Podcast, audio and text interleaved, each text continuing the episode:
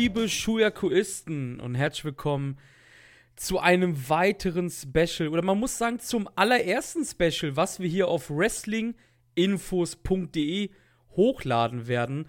Meine Wenigkeit ist Chris, bei mir ist Marius und wenn ihr mehr von uns wissen wollt, dann solltet ihr den Vorstellungspodcast anhören, den wir ja vor ein paar Tagen aufgenommen haben. Hi Marius, grüß dich.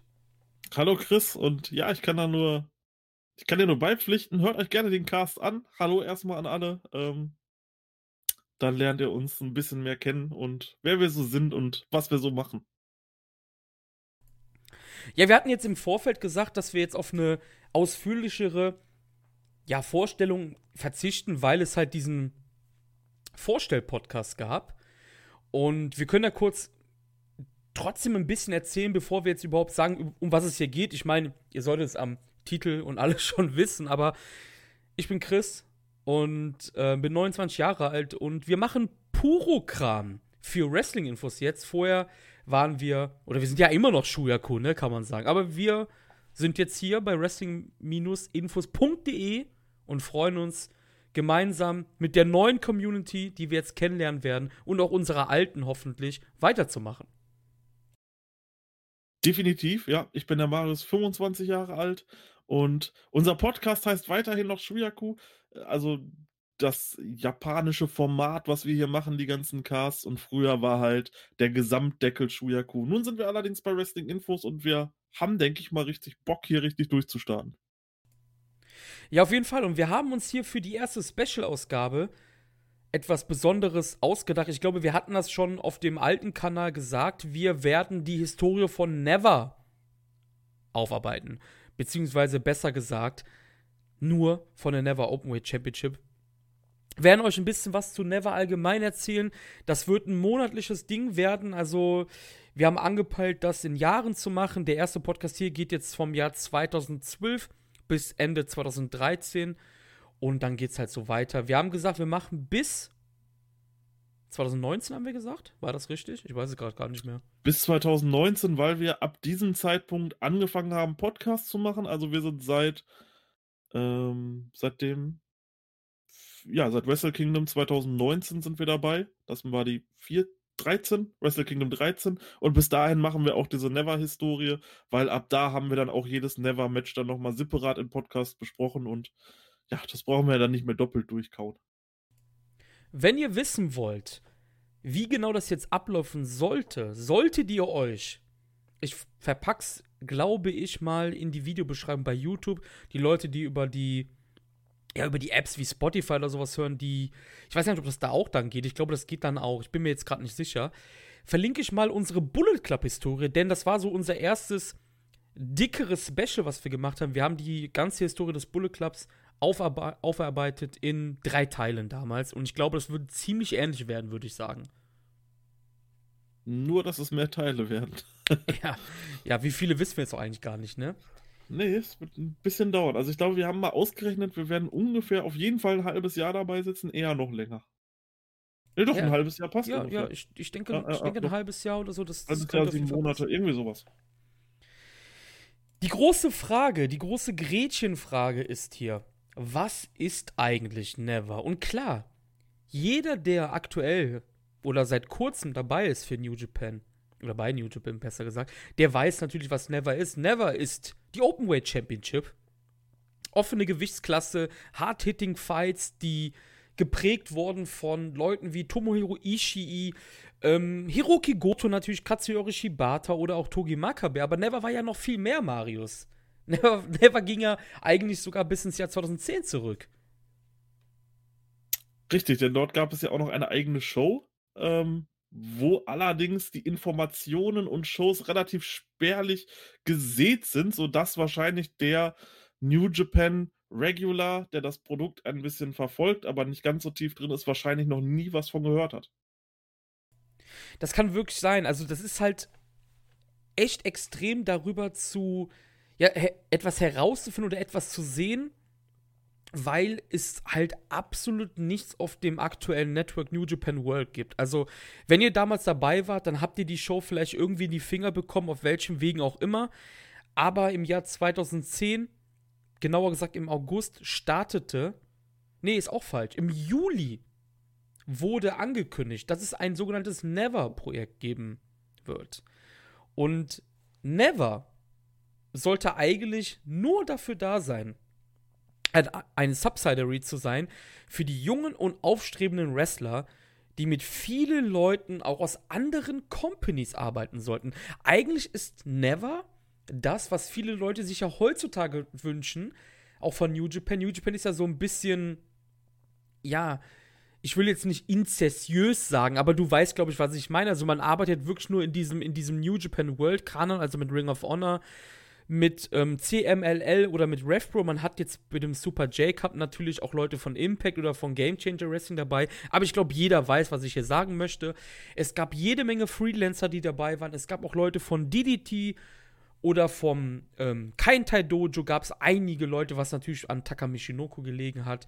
Es gab auch Leute von Pro Wrestling Zero One. Es war eigentlich eine wirklich spaßige Angelegenheit. Und die große Frage ist eigentlich, für was steht eigentlich Never? Weißt du das, Marius? Für was steht dieses Akronym Never? Das waren verschiedene Worte. Das war. Jetzt habe ich dich auf falscher Tat erwischt, das, das, Moment, Moment, das, das N war New Blood, das weiß ich. Genau. Aber beim Rest bin ich leider nicht mehr so. Also. New Blood Evolution, Valiantly, Eternal und Radical. Also neues Blut, die Evolution, tapfer sein, Eternal für immer da sein, also für die Ewigkeit und Radical ist ganz klar radikal.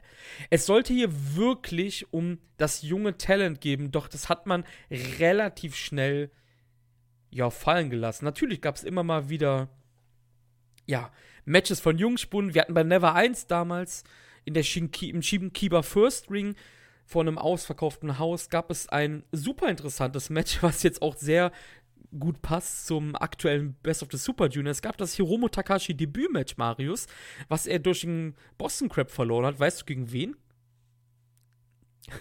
Das ist eine gute Frage. Keine gegen Ahnung. Yusuke Mikami. Das ist der heutige El Desperado zum Beispiel. Ah, das ist natürlich sehr interessant. Ja. Gerade auch in Bezug auf das aktuelle Best of the Super Juniors. Gut, was jetzt aktuell im Jahr 2020 läuft, äh, ist das natürlich sehr interessant, dass dort Hiromo sein Debütmatch hatte. Wusste ich aber auch nicht. Ja. Man hat meistens im Shimkiba First Ring ähm, ja, seine, seine Shows abgehalten, also immer vor, ne, vor einer Crowd, die, die klein war, die halt auch lauter vielleicht werden konnte, sage ich jetzt mal das Super Junior, also es gab auch oft ähm, Super Junior Showcase Matches, also hier Road to the Super Junior Matches gab es und irgendwann hat man sich aber dann gedacht, so, ja, wir können ja eigentlich viel mehr machen hier, ne? Wir, wir, können doch, wir können doch noch andere Leute showcasen und dann hat man sich halt gedacht, so, ja, wie wäre wie wär's denn halt mit einem mit einem neue neue Championship und das ganze ging dann am 5. Oktober 2012 los. Da hat man das dann announced. Da hat man gesagt, hey, Never braucht seine eigene Championship. Und eigentlich, das ist natürlich jetzt, wenn man zehn Jahre später, beziehungsweise acht Jahre später drüber nachdenkt, ist das halt eigentlich ein Witz. Der Titel war eigentlich dafür da, nur bei Never-Shows ausgefochten zu werden. Was direkt mal fallen gelassen wurde, als der Titel ausgekämpft wurde, weil es gab danach nie wieder eine Never-Show. Das ist definitiv auch nicht schlecht, ja. Aber es ist auf jeden Fall interessant zu sehen, dass dies im Endeffekt der originale Beweggrund war und man dort quasi einen äh, ja, Promotion-internen Brand sozusagen geplant hat. Ja, genau. Also New Japan hat einige Male sowas probiert. Man hatte damals auch noch Lockup, man hatte WrestleLand zum Beispiel. Natürlich das, ja, vielleicht ein bisschen bekanntere Beispiel ist natürlich Lionsgate, was man ja auch wieder eingestellt hatte dann nach zwei Jahren. Ja, aber wir sind jetzt hier, wie gesagt, bei der Never Openweight Championship und das Turnier war gespickt mit Outsidern auf der einen Seite und natürlich auch mit hauseigenem Talent. Und wir haben einen aktuellen Double Champion Marius mit Tetsuya Naito, der der große Star dieses Brands sein sollte der auch bei vielen Matches in dem Main Event stand und Matches gewonnen hat. Zum Beispiel auch gegen Kushida Matches, ein Match gewonnen hat. Oder gegen, gegen andere, wie zum Beispiel hatte Matches mit Yujiro oder gegen Madoka, Shinobu, also auch gegen Outsider, gegen Taishi Takizawa, Kaji Tomato und, und, und. Doch es sollte etwas passieren mit Tetsuya Naito, denn er sollte sich das Knie schwer verletzen. Und das hatte den, ja, den Anschein danach, dass man halt da natürlich dann ein bisschen drumherum bucken musste. Und das Knie war das Problem, denn bevor das Never-Turnier gestartet ist, gab es den G1 und da ist halt das Knie zerstört. Yujiro, sein alter Partner, hat ihn betrogen, zerstörte ihn bei KOPW, bei King of Pro Wrestling halt. Und dann ging das Turnier los im November ohne Tetsuya Naito, den großen Star dieses Brands. Oder beziehungsweise derjenige, der der große Star werden sollte. ist natürlich sehr ärgerlich sowas, wenn dir dann gerade eben die Säule wegbricht, die du eigentlich eingeplant hast als Promoter für dein Turnier, um der Boy zu werden, der als erster dann quasi diesen Titel hält. Aber ich denke, man hat es trotzdem relativ smart gemacht, wie man dann quasi den ersten Weg auch in diesem Turnier dann gegangen ist. Ja, wir können jetzt ja mal auf die auf die Card eingehen, die am 15.11 da war. Das war nämlich das so, die sogenannte Show aus ähm, dem Shibuya X, einer alten Konzerthalle, was natürlich hier unfassbar geil war, dass es eine Standing-Only-Crowd war.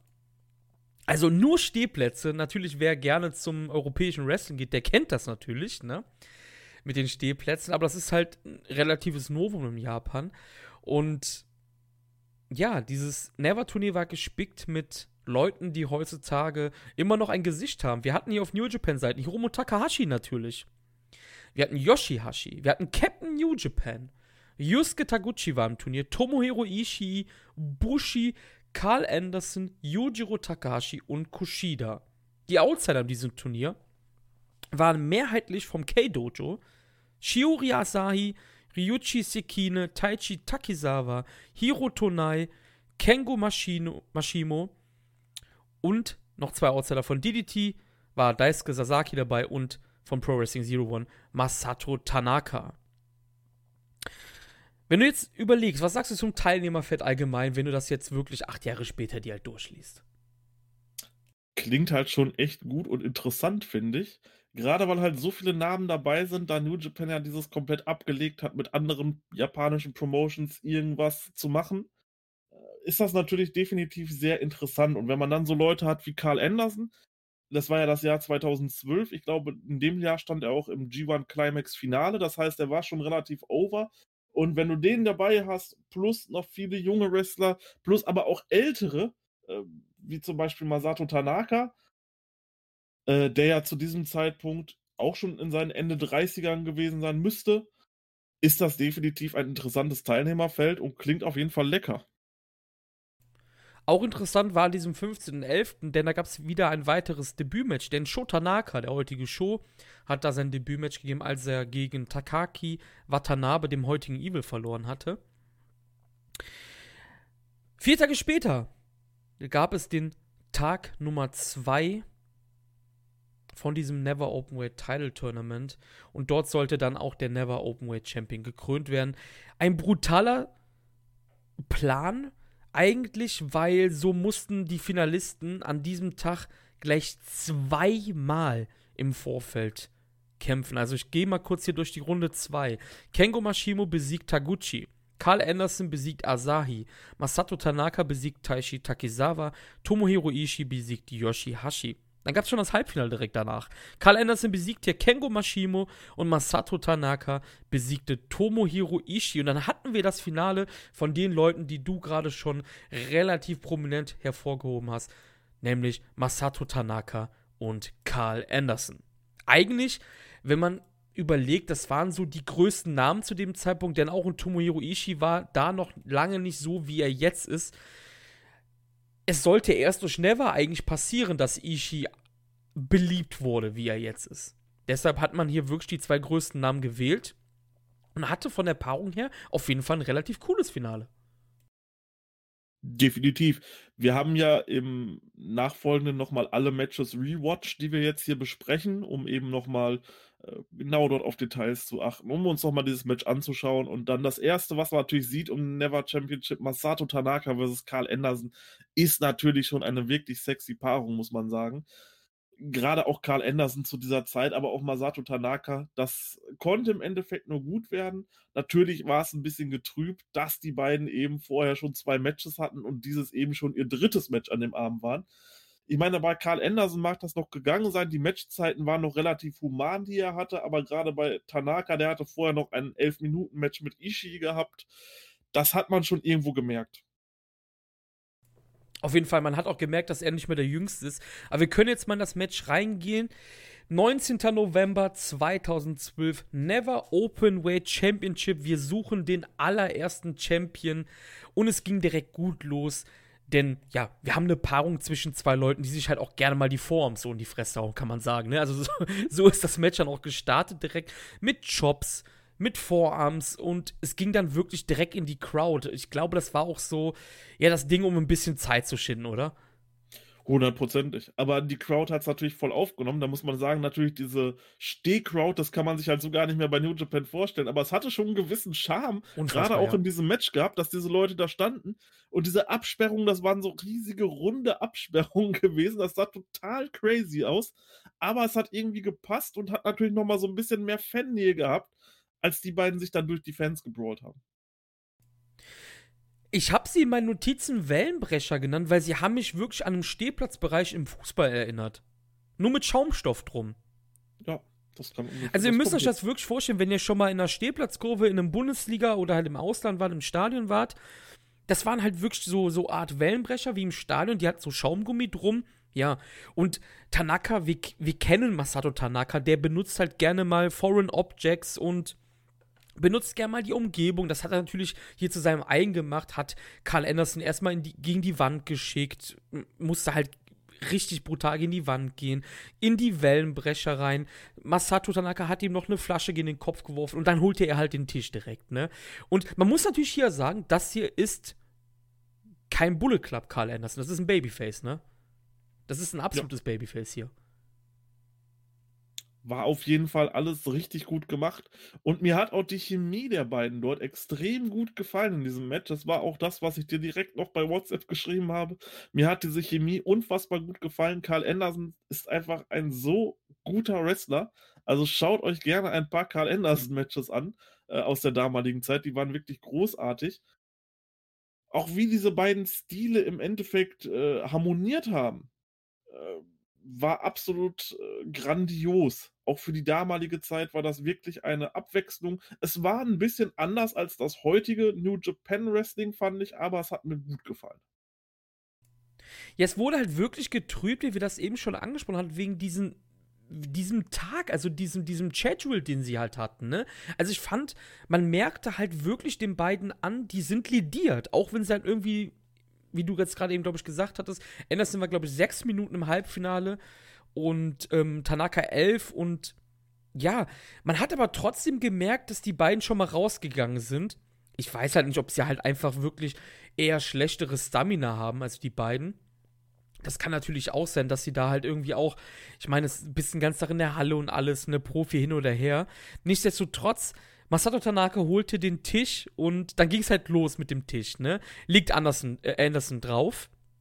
Masato Tanaka hat einen Spot, den er wirklich, den werden wir wahrscheinlich jetzt noch fünfmal erwähnen in dieser, in dieser Folge. das ist ein Go-To-Spot halt einfach. Er holt einen Tisch und ihr wisst, wie die Referees bei New Japan sind. Die lassen halt fast alles durchgehen.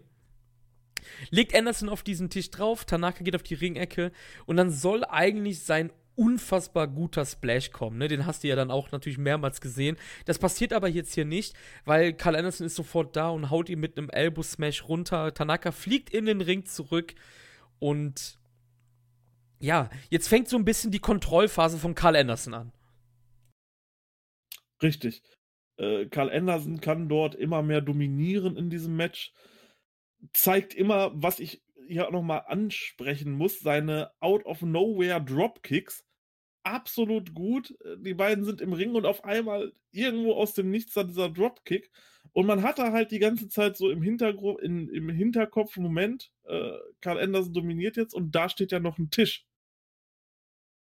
Und äh, bei diesem Tisch ist dann im Endeffekt einer der, ja, ich weiß nicht, also ich, ich, ich bin total ausgerastet, als dann eben nochmal dieser Tisch zum Einsatz kam. Ähm, denn es war nicht einfach so, dass ja jetzt einer von den beiden durch den Tisch gegangen ist, sondern Karl Anderson hat Masato Tanaka einen Piledriver durch den Tisch vom Apron verpasst, was extrem brutal aussah. Und äh, ja, die Crowd ist ausgerastet, ich bin ausgerastet und wir haben etwas gesehen, was wir auch in dieser Never-Sache nochmal sehen werden. Jemand fängt einfach an, höllisch zu bluten nach diesen Tischspots. Und so war es auch bei Masato Tanaka. Der komplette Arm war ja im Endeffekt voller Blut. Ja, das, das sah auch wirklich brutal aus. Man muss halt dazu sagen, die beiden, als du gerade schon angesprochen hast, es kam die Kontrollphase von Anderson, dominiert hier. Die beiden haben auch wirklich Big Spots halt rausgehauen. Es gab ja Lariats ohne Ende und Tornado DDT von Tanaka, den auch sehr gerne einsetzt. Dann gibt es noch einen Splash und Carl Anderson. Nicht nur die Dropkicks, die halt wirklich super gut aussehen, die vielleicht nur Okada noch besser aussehen lässt ich liebe Carl Andersons Frontkick einfach. Diesen, diesen Yakuza-Kick, sage ich einfach mal, ne? Und das war der Aufbau auch dann von dem angesprochenen Pie-Driver, den du meinst. Und da gibt es eine super coole Sache einfach. Dieser Pie-Driver war der Bernard-Driver, das war der Finisher von seinem alten Tag-Team-Partner Giant Bernard. Und den hat er halt hier Tanaka durch den Tisch verpasst, wie du schon gesagt hattest. Und das sah unfassbar gut aus. Brutal. Und Tanaka fängt halt am Arm an, wie, wie ein Schwein zu bluten. Was ich ein bisschen krass fand, danach gab es ja sofort diesen ganz dann vom Turnbuckle, der ging halt nur bis zwei, ne? Und klar, wir wussten beide, dass das Ende halt der Sieg von Tanaka sein sollte. Aber hattest du da für einen kurzen Moment vielleicht sogar das Gefühl, dass, dass das hier das Finish sein könnte? Weißt du, was ich meine? Also, hast du den ganz dann von der Ringecke abgekauft als Finish? Ich fand das eigentlich, das wäre das perfekte Finish gewesen, habe ich sogar gedacht. Das habe ich mir auch gedacht. Ich dachte so, ich wusste ja natürlich, wie das Match ausgegangen ist und deswegen, ich habe erst diesen, diesen Tischspot gesehen und danach diese Gans dann von ganz oben und ich dachte so, ey, das, das, das muss es doch eigentlich gewesen sein. Aber das war es im Endeffekt noch nicht gewesen und wir haben danach dann halt nochmal eine heiße Schlussphase erlebt, wo Karl Anderson immer wieder Schluss machen wollte, aber Masato Tanaka schafft dreimal die Gans dann zu kontern. Und er war auf einmal völlig da. Also ich, ich hätte hundertprozentig gedacht, hätte ich das Match vorher, das Ergebnis nicht gesehen, hey, nach dieser Gans dann das Ende. Aber nein, Masato Tanaka konnte sich echt zurückkämpfen und kann auch dreimal das Ding kontern. Ja, das war eine, das war eine wirklich heiße Endphase wo vor allem Ding man halt gesehen hat, dass Masato Tanaka halt unfassbar gut im Striking halt einfach ist. Also diese Vorarms, die er gezeigt hat, die haben dann, die haben den Amerikaner halt wirklich zermürbt, kann man sagen, noch. Und obwohl er ja eigentlich, ja, wie soll ich sagen, er hat ja alles in seiner Hand halt nach dem Ganzen, aber du hast es schon gesagt, die, ich glaube, er war dann zu sehr siegessicher, dass der nächste Ganz dann halt einfach sitzt. Es gab dann mehrere Vorarms von Tanaka, die Lariat bis zwei und als dann das Sliding D kam, der Finisher von Masato Tanaka, war dann das Match vorbei. Und nicht nur, dass Masato Tanaka sich damit zum ersten Never Openweight Champion küren konnte. Carl Anderson verlor damit das vierte wichtige Singles-Match in Folge, nachdem er den G1 verloren hatte gegen Okada, das Rematch bei KOPW gegen Okada verloren hatte und auch das Intercontinental Title Match gegen Nakamura. Verliert ja auch hier ja, das Never Open with Championship Match und ja, er verliert wirklich vier dicke Singles-Matches in Folge. Und wir haben einen Champion. Richtig, und wir haben Masato Tanaka als Champion. Ja, Karl Anderson ist natürlich dann interessant, seine, seine Riesenentwicklung und seine Riesenpopularität ist ja dann äh, ungefähr ein halbes Jahr später gestartet. Also, ähm, ja, vom Regen in die Traufe sozusagen. Ja, Masato Tanaka, ich fand das sehr interessant, die Entscheidung, dass man ihn zum ersten Champion gemacht hat. Und ich denke, es ist auch gut gewesen, dass man hier eben einen Veteranen diesen Titel quasi etablieren lässt. Er war ja zu diesem Zeitpunkt 39 Jahre alt. Ich habe es nochmal nachgeschaut. Da fand ich es schon smart gemacht, dass man hier die safe Bank wählt und sagt, hey, okay, wir nehmen den Veteranen und lassen den das Ding etablieren. Und es sollte der Beginn eines doch wirklich guten Runs sein. Auf jeden Fall. Also, was man halt auch, glaube ich, nicht unterschätzen sollte, war halt auch die Storyline-Verstrickungen, die es hier gab. Denn ich hatte es ja eben gesagt, Yujiro betrog ja seinem Partner Tetsuya Naito. Und Tanaka und Yujiro waren zu dem Zeitpunkt bei Chaos. Naito wurde aus Chaos rausgeworfen, ja. Vielleicht wissen es einige Leute nicht. Tetsuya Naito war ein Teil von Chaos. Das kann man sich natürlich 2020 ja gar nicht mehr vorstellen, ne? Vor allen Dingen mit den, mit den Matches, die er über die letzten Jahre gegen Okada natürlich auch hatte. Aber das passte ja dann auch, dass Masato Tanaka hier als Kumpel von Yujiro den Titel holen sollte, der ja eigentlich für Naito schon so wie, ja, wie bestimmt war, kann man sagen. Und einen Tag nach diesem Turnierfinalmatch gegen Carl Anderson sollte auch die World Tag League damals beginnen. Ja, und ratet mal, wer ein Team war. Natürlich Tanaka und Yujiro als die Complete Players. Also das hat ja, das hat ja auch noch mit reingespielt, dass das halt einfach gepasst hat wie Arsch auf Eimer. Von der Story her halt einfach auch. Das war alles auf jeden Fall relativ smart gebuckt, kann man definitiv so sagen, ja. Masato Tanaka sollte dadurch auch, wie ich gerade gesagt habe, die World Tag League Finger einen Tag später, sollte er, wer jetzt überlegen kann, es gibt ja keine große Show mehr bis Wrestle Kingdom, also sollte Masato Tanaka auch der erste Never Openweight Champion sein, der in den Tokyo Dome gehen darf. Und ja, Marius, ähm, wir hatten da einen Gegner, der wahrscheinlich vielen Leuten sehr bekannt sein sollte. Richtig, und zwar ist das der gute Shelton Benjamin, der damals doch Shelton X Benjamin hieß, ist ja aktuell auch wieder bei der WWE und war ja auch früher ähm, Mitte, Ende der 2000er auch bei der WWE, hat dort ja für einiges Aufsehen gesorgt durch seine Spots, die er hatte. Und dadurch hatten wir natürlich eine Matchpaarung, die ich ultra interessant fand, denn dort hatten wir eben diesen hard-hitting Masato Tanaka gegen jemanden, der eigentlich was anderes viel besser kann, nämlich High-Flying mit Shelton Benjamin. Und das war für mich wirklich eine sehr, sehr interessante Paarung, die beiden gegeneinander. Auch das war wieder super gemacht, denn das hatte auch so eine, so eine, so eine leichte Story, sage ich mal. Denn MVP, der erste IWGP Intercontinental Champion, hatte damals, bevor Shelton Benjamin dann zu Suzuki gegangen ist, hatte Shelton Benjamin ja so, so, so ein loses Team mit ihm. Und da gab es dann halt Verstrickungen, denn Shelton Benjamin war quasi ein Mystery Man. Also Masato Tanaka wusste gar nicht, dass Shelton Benjamin hier der Gegner sein sollte. Und Masato Tanaka und MVP hatten sich halt 2011 ein bisschen gestritten, denn Masato Tanaka war dann auch derjenige, der zweiter IWGP Intercontinental Champion werden sollte, denn er hatte dann MVP den Titel abgenommen. Also da gab es dann auch schon wieder Verstrickungen, dann gab es dann auch wieder Stress in der World Tag League.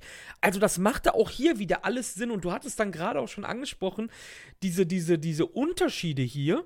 Vor allem Ding, da Shelton das Match zu Beginn vollkommen unter Kontrolle hatte, aber mit Griffen. Also er hatte Tanaka ja entgegen seiner Natur halt eher auf dem Boden die ganze Zeit. Richtig. Auch wenn es natürlich zwischenzeitlich auch mal äh, ja hoch herging, aber das war definitiv interessant, dass er hier eine andere Strategie gewählt hat, ähm, um Masato Tanaka anzugreifen. Aber hier hat man, finde ich, am besten gesehen, was es heißt, ähm, was dieser Openweight-Titel heißt.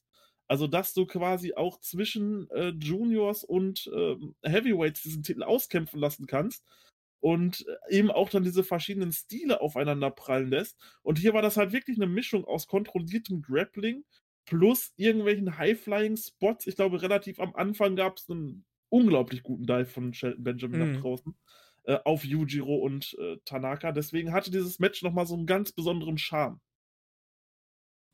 Wir dürfen auch hier nicht vergessen, das habe ich jetzt ganz vergessen zu erwähnen, das war das zweite Match an diesem Abend bei Wrestle Kingdom 7.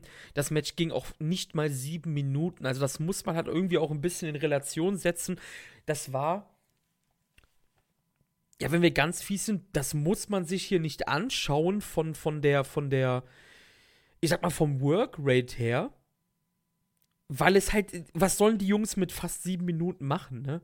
Ähm, Aber du hast gerade diesen verrückten Dive angesprochen. Allgemein muss man sagen, dass Shelton ex-Benjamin, wie er damals ja dann hieß, halt einfach ein unfassbarer Athlet ist. Das haben wir ja damals auch bei den WWE-Leiter-Matches, bei diesen Money in the Bank-Matches auch immer gesehen. Und das, das hat er auch hier und da, auch bei New Japan, immer wieder aufblitzen lassen.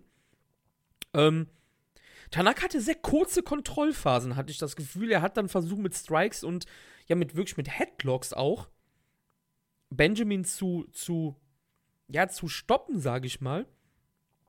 Aber Shelton hat sich davon nicht unterkriegen lassen. Gab dann auch einen Superkick out of nowhere, ne? Wo ich dann halt erst dachte, so, okay, das war's dann. Und dann, dann mischte sich Yujiro ein, ja. Complete Players halt, ne? Richtig, dann kam das gewohnte Bild. Äh, Yujiro zieht äh, Benjamin aus dem Ring raus, kann ihm dann einen Hit mit dem Kendo-Stick verpassen. Aber Shelton Benjamin kämpft sich wieder zurück, äh, kann dort die Shenanigans abwehren und nimmt äh, Masato Tanaka in einen Enkellock und hält ihn. Äh, Tanaka ist kurz vorm Tappen und da fällt Shelton Benjamin in seinem Rücken auf, dass Yujiro gerade aufs Top Rope klettert.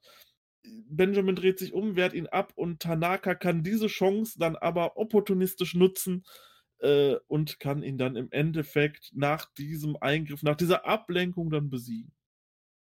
Ja, auch hier natürlich wieder per Sliding D. Ich hatte es ja gerade gesagt, es war sehr kurz, aber weißt du, was mich hier wirklich beeindruckt hat, war einfach das Timing von allen Beteiligten beim Finish. Auch von Yujiro. Das, das hat schon, das war schon harmonierend, oder? Wie das Finish gemacht wurde. Definitiv, das hatte, das hatte auf jeden Fall Vibes von den ähm, Eingriffen her, wie Gedo vs. David von 2013.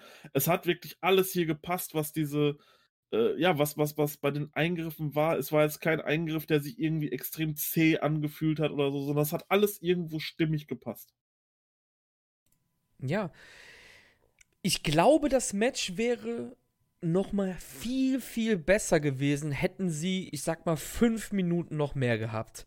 Also mit sechs Minuten und 41 Sekunden kannst du halt auch einfach nichts wirklich reißen, oder? Genau. Es war dann wirklich das typische Masato Tanaka-Ding.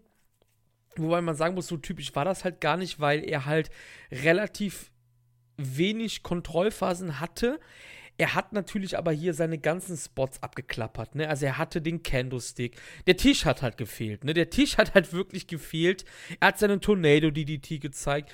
Seine ganzen Dangan-Spots, also so sein Dangang Elbow, sein Dangang Lariat und alles, aber Shelton Benjamin war hier wirklich der Mann, der hier am meisten Kontrollphasen im Match hatte. Ja, aber sieben Minuten, Marius, jetzt mal ganz ehrlich, das ist halt, das ist halt eine undankbare Aufgabe. Und dann auch, auch, noch, auch noch auf einer Card, wo du halt am Ende des Tages halt Nakamura, Tanahashi und Okada auch hast. Ne? Also da war natürlich nicht viel Zeit für die beiden, ne? das muss man halt ganz klar sagen. Das ist richtig. Natürlich ist das ähm, vielleicht auch ein bisschen ärgerlich im Endeffekt, wenn man bei der größten Show dann das präsentiert um den Titel. Aber das sollte definitiv so die einzige Ausnahme bleiben, die wirklich so kurz war. Ähm, ja, der Rest wurde dann auch wieder länger und auch deutlich intensiver.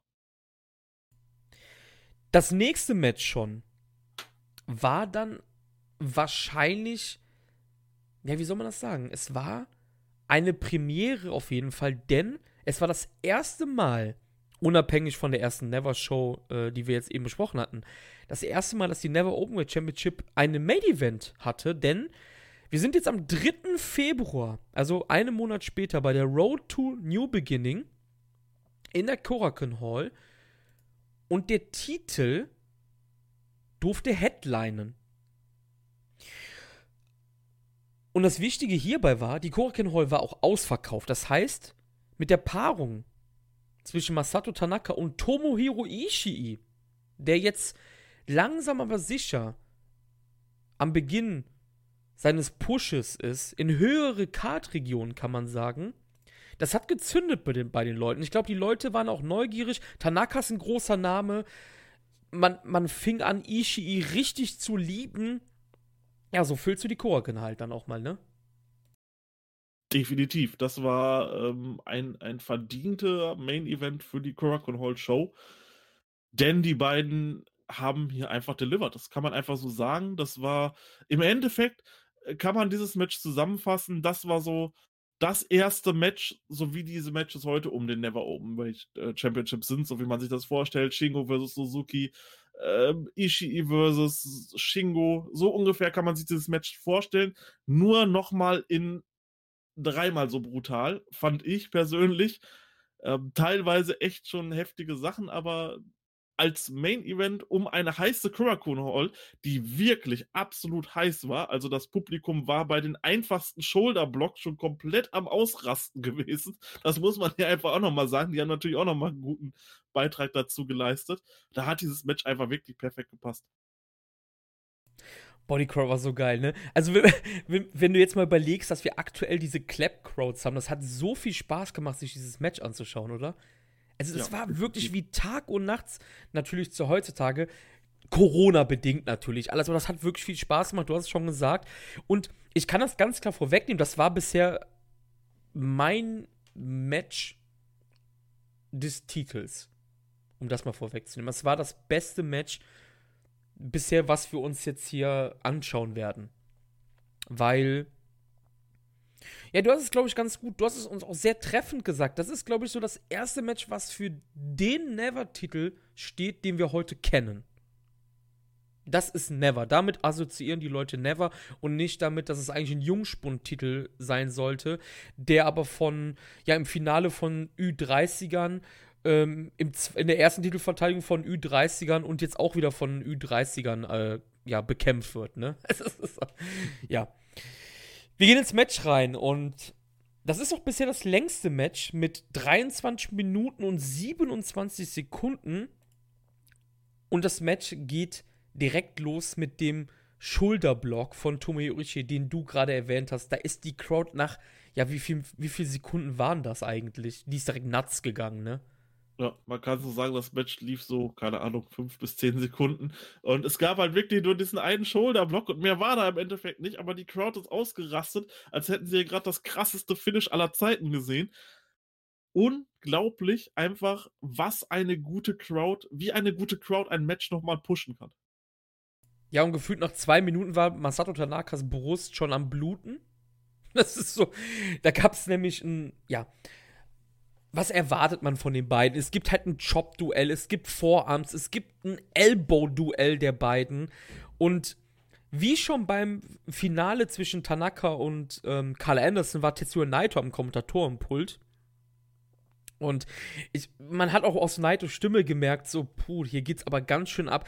Tanaka ist dann, kann man sagen, Tanaka ist auch so ein bisschen überrumpelt gewesen, wie Ishii diese Anfangsphase gestaltet hat mit diesen Strikes und alles. Also ich glaube, man hat so gemerkt, so Tanaka war so ein bisschen überfordert, weil die letzten beiden Matches waren halt gar nicht so, ne? Richtig, die letzten beiden Matches waren ja im Endeffekt was komplett anderes und hier hattest du quasi die ganze Zeit diese krassen Ellboschläge, aber auch von beiden Seiten. Äh, es ging total heiß her.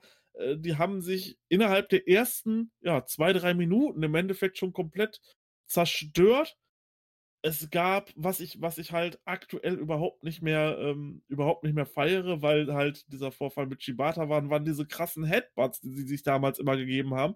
Und das war wirklich, du hast diese beiden Köpfe einfach schon in den ersten drei, vier Minuten des Matches, es lief halt auch nicht lange schon so doll zusammengeknallt, dass Ishii so hart schon an der Stirn am Bluten war. Hier sind wir dann wieder bei den blutenden Spots das sollte halt so weitergehen und es sah halt im Endeffekt schon nach zwei, drei Minuten aus, als wenn die sich da schon seit 30 Minuten geben.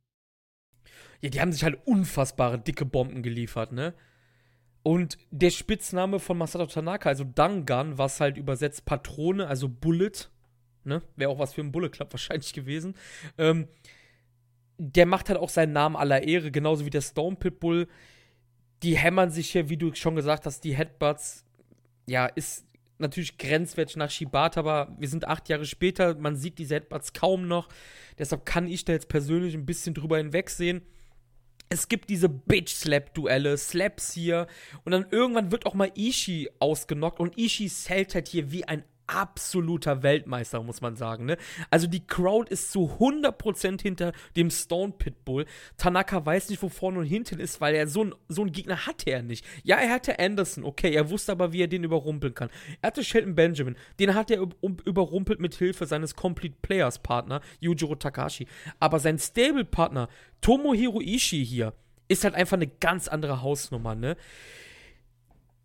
Es gibt einen Brainbuster und es gibt ein Brainbuster-Duell, Marius. Du musst dir vorstellen, damit werden Leute, damit beenden Leute ihre Matches. Und die machen ein Brainbuster-Duell hier.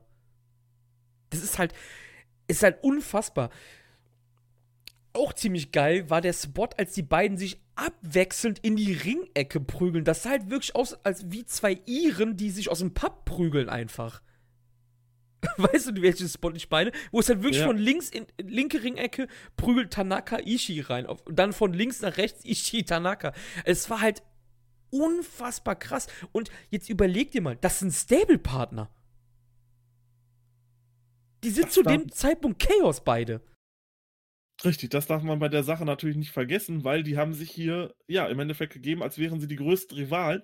Quasi das, was, was, was wir im Endeffekt von den heutigen Main Events bei New Japan fordern, dass eben diese Emotionalität dabei ist, das haben die einfach so komplett reingelegt. Also, als wenn das Erzfeinde wären, wo der eine den anderen gerade nochmal betrogen hätte oder so, oder die waren beste Freunde und der eine hat den anderen betrogen. Irgendwie sowas es war einfach so intensiv, dieses Match. Das war unglaublich und man kann sagen, das war einfach doppelt so stiff wie diese ganzen Schlachten, die wir von heute kennen. Habe ich das so empfunden.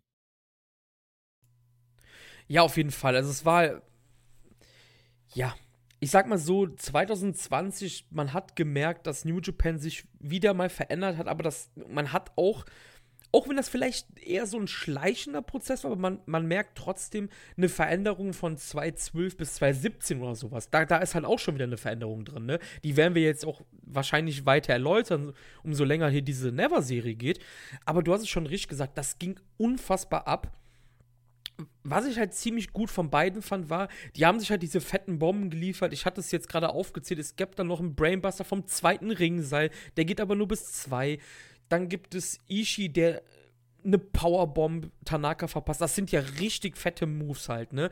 Und was ich halt super gut von beiden fand, sie haben dann halt auch so gesellt, dass sie halt unfassbar am Arsch waren einfach, ne? Das hat halt enorme Kraft gekostet, diese ersten Minuten in diesem Match einfach und zu aller Überraschung ist es nicht Tanaka, der den ähm, Tisch holt, es ist Tomohiro Ishii, der den Tisch rausholt. Aber es wird immerhin mal wieder mit dem Tisch gespielt und der Tisch kommt mal wieder zu, ja, zur Aktion. Hatten wir jetzt einen Match nicht gehabt. Jetzt kann der Tisch ja auch mal wieder äh, vorhanden sein. Ich fand es halt lustig, dass Ishii den diesmal holt. War aber auch total brutal, ähm, wie Ishii im Endeffekt durch diesen Tisch durchgegangen ist. Äh, krasses Ding und man hat dort auch mit Sachen gespielt, dass das, das fand ich noch viel krasser im Endeffekt ähm, dass der Tisch war im Endeffekt zerstört nach dem, nach dem Spot von ähm, Masato Tanaka, den er dort immer macht, ähm, als Ishii durchgegangen ist.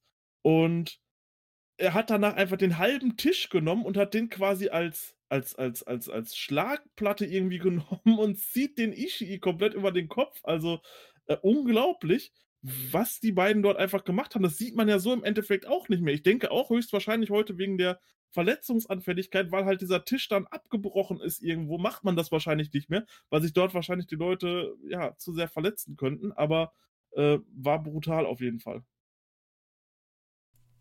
Ja, vor allen Dingen, wie es halt zu diesem, zu diesem ja, Big Splash dann halt gekommen ist, fand ich auch interessant, weil die beiden halt auch wirklich gekämpft haben dass der jeweils andere durch diesen Tisch fliegen soll halt, ne? Ich glaube, Ishii hatte dann sogar versucht, ihn vom Apron zu Brainbustern durch den Tisch halt auch, ne? Das ist aber hat natürlich fehlgeschlagen. Du hast es ja gerade gesagt, es gab bei dem Big Splash dann auch und ähm, diesen Spot halt, wo Tanaka halt einfach, ja, die Tischblatt halt oder dieses abgebrochene Stück Tisch, sage ich mal, halt als, ja, als Waffe halt benutzt. Und klar, das ist, ich, ich, ich sag mal so, ich finde, ich finde Masato Tanaka halt einfach auch unfassbar interessant, weil er halt diese Hardcore-Vergangenheit natürlich hat, durch äh, ECW natürlich auch, ne? Und ich finde, die, die, die bringen hier vor allem Ding in den ersten Atemzügen der Never Openweight Championship ja noch ein unfassbares, unfass, unfassbares Alleinstellungsmerkmal. Ja klar, jetzt, jetzt denkt sich halt wieder jemand und wahrscheinlich denkst du das gerade auch so, ja Chris, aber 220 ist das ja bei New Japan. Ja an sich auch, dass viele Stühle benutzt werden, aber ich glaube, du weißt schon, was ich damit meine. Oder also ich finde, Masato Tanaka ist halt einfach trotzdem so ein uniker Charakter, weil dem kaufst du halt nochmal ganz anders ab, dass er dich halt mit, mit Waffen zerstören kann als ein Evil zum Beispiel, ne? Das ist richtig, ja. Also auch gerade durch den Hintergrund, du siehst halt auch, sein Körper ist total vernarbt und sowas. Das hat natürlich nochmal was anderes, ähm, wenn so jemand äh, diese Waffen benutzt. Du denkst dann halt, okay, der weiß genau, wie man die einsetzt. Und äh, das hat man halt hier auch wieder mit diesem halben Tisch gesehen, so. Der macht hier keine halben Sachen, der benutzt alles im Endeffekt. Genau. Und ja, wir sind dann wieder in den Ring. Es gibt einen, haltet euch fest, einen Top Rope Brainbuster von Masato Tanaka und der geht nur bis zwei. Der geht bis zwei. Und jetzt haben wir eine Phase, wo der Brainbuster wieder richtig geil in den Fokus gerückt wird. Ishii fängt Masato Tanaka erstmal mit einem German Suplex ab. Den No-Selt Masato Tanaka komplett und lariated erstmal. Ist, ist lariated eigentlich ein, ist, ist das überhaupt ein reales Wort? Das ist, glaube ich, auch nur so ein so ein ich Blödsinn. Lariat. Das ist auch geil. Es gibt eine Lariat und wir müssen, oder ich muss jetzt nochmal die Crowd ansprechen, die ist nach dieser Aktion sowas von on fire. Du denkst, hier geht es wirklich um die IWGP Heavyweight Championship, ne? Das ist halt absoluter Wahnsinn. Es gibt ein absolutes Feuerwerk von Forearms auf die jeweiligen Brüste. Ishii versucht dann seinen Dangerous Brainbuster, doch Tanaka brainbustert ihn dann. Und dann habe ich erstmal gedacht, fuck, ist Ishii verletzt? Es sieht halt wirklich so aus, als ob Ishii sich den Nacken gebrochen hat, aber es gibt relativ schnell Entwarnung. Was hast du gedacht? Hätte hab, natürlich gut sein können. So, ja, so es sah so aus. So wie die im Endeffekt abgegangen sind, das ganze Match, hätte natürlich sein können, dass hier irgendwas äh, Schwereres passiert wäre. Und das wäre auch nicht verwundernswert gewesen, weil die haben sich, das war halt wirklich die Definition von, die haben sich im Ring umgebracht, sozusagen. Ja, und was ich hier danach und was natürlich dann auch mir selber die Entwarnung gegeben hat, ist, dass halt jetzt Tanaka weiter den Nacken attackiert. Dann war mir natürlich klar, okay, das war halt einfach nur unfassbar mies geil gesellt von Ishii hier mit dem Nacken. Er hat halt wirklich so gesellt, als ob er sich den fucking Nacken gebrochen hätte. Es gibt den Tornado DDT, eines der Spezialmanöver von Dangan, der hier weiter den Nacken ja malträtiert, kann man sagen. Und jetzt geht es in die finnischen Sequenz. Und auch diese ist bis dato, bis dato von den Matches, die wir gesehen haben, unfassbar unerreicht. Sliding D bis 2, Sliding D nochmal. Ishii duckt sich und ich finde, dieses Sliding D ist auch einer meiner absoluten Lieblingsfinisher. Im Endeffekt ist das genauso ein blöder Finisher wie Katsuyori Shibatas, ähm, diesen Kick, den er macht, diesen, diesen PK, diesen Penalty-Kick, weil viel Impact hat das ja eigentlich gar nicht, wenn du das jetzt als, ich sag mal, als realen Sport ansehen würdest halt, ne? Aber ich liebe diesen Finisher von Masato Tanaka einfach und es gibt unfassbare Bomben, jede Menge dicke Lariats, One-Counts, abwechselnd. Die beiden zerstören sich mit Lariats, pinnen den jeweils anderen es gibt einfach One-Counts. Ne? Und jetzt kommt wieder was, was du nicht so gern magst. Es gab so einen Headbutt-Fight, sage ich jetzt mal auf allen Vieren, ne? Das war so schrecklich, das war so schrecklich. Also, äh, was heißt, es war so schrecklich? Aber man weiß halt, okay, das, das hatte natürlich keine Konsequenzen für die beiden gehabt, so. Ähm, aber es hätte halt passieren können. Und wenn man sich das so anschaut, das war ja nochmal anders, als wenn sich jetzt heute Suzuki und Shingo dort ein Headbutt-Duell liefern. Das ist ja auch viel harmloser geführt als damals. Du hörst richtig, wie diese, ja, wie die Knochen dort zusammenknallen äh, am Kopf. Das ist einfach nur so eklig. Ähm, also brauche ich tatsächlich nicht. Äh, aber die Crowd hat es komplett angenommen und hat im Endeffekt alles dort frenetisch abgefeiert. Danach gibt es das Sliding D von Masato Tanaka gegen Ishis Nacken, was auch unfassbar brutal aussah, wie der Nacken da zurückgeklappt ist. Es soll wieder das Sliding D folgen, doch diesmal ist Ishii wieder zur Stelle, duckt sich, zeigt selber das Sliding D und dann gibt es seinen Brainbuster er hat das ganze Match wurde darauf aufgebaut, dass Ishii den Brainbuster nicht hinkriegt. Er kriegt ihn hin und die Crowd frisst das hier. Sie denkt, Ishii hat es endlich geschafft, den Brainbuster zu zeigen. Das ist das Ende, aber es geht nur bis zwei. Beide nehmen sich dann das Pad ab. also die, die Schutzverrichtung und vom Ellbogen und knallen sich dann weiter die Forms und die Ellbogen rein. Und jetzt muss ich sagen, so gut das Match war, so geil diese Finishing-Sequenz angefangen hat, jetzt geht es ein bisschen flacher irgendwie zur Sache, habe ich das Gefühl. Es gibt einen Enzo Igiri von Ishii, den macht ihr heute noch gerne. Dann gibt es das Sliding Dio aus dem Licht und es ist vorbei. Ich weiß nicht, ob, ob ich das vielleicht einfach nur so empfinde. Wie hast du das empfunden? Also, ich fand bis dato unfassbar geile Sequenz und dann war es auf einmal vorbei. Richtig, man hat quasi nochmal versucht, diese Epicness zu pushen, indem sie sich dort, ja, diese Pads abgenommen haben, was auch gezogen hat, finde ich, aber das Finish kam dann wirklich so ein bisschen da hätte man vielleicht dann nochmal irgendwie noch eine Minute mehr investieren sollen bei diesem großartigen Match, äh, um dann eben dort auch diese Finish-Phase nochmal so ein bisschen so ein bisschen grandioser zu machen. Ich meine, es hätte im Endeffekt nach Ishis Brainbuster vorbei sein können. Äh, machen wir uns da nichts vor, das wäre ein absolut sauberes, gutes Finish geworden. Ja, wäre es geworden, so hat man es dann allerdings nicht gemacht und daher war das Ende dann allerdings ein bisschen unbefriedigend, aber in diesem Gesamtkontext war das natürlich trotzdem ein absolut unglaublich Weltklasse-Match. Ist es auch dein favorisiertes Match, um das vorwegzunehmen, von der Historie 2.12.13 von dir? Also äh, von Never? Genau, es gibt noch ein Match, was da relativ nah dran kommt, finde ich, für mich persönlich, aber ähm, ja, übertroffen wird das nicht und auch auf der gleichen Stufe war keins der Matches mehr. Danach gibt es eine Umarmung der beiden. Wir haben es ja eben gesagt, beide sind von Chaos und alles ist gegessen. Wirklich gutes Match und für mich das erste Must-Watch von dieser Never-Historie auf jeden Fall. Dem kann ich mich nur anschließen. Also das Match sollte man definitiv gesehen haben. Auch die Emotionalität danach. Ishii liegt im Endeffekt noch am Boden und Masato Tanaka geht sofort hin, guckt, wie geht es denn seinem Buddy und drückt ihn am Boden. Dann gibt es noch eine Umarmung im Ring, als beide stehen. Die Crowd feiert das natürlich auch extrem.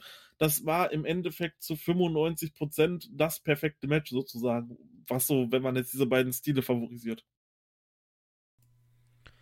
Die nächste Titelverteidigung versprach von den Namen auch einiges, denn am 3. Mai Wrestling Don Taku in Fukuoka, Masato Tanaka gegen Tomoaki Honma. Weniger Zeit als beim vorherigen Match gegen Ishii. Das Match ging nur neuneinhalb Minuten.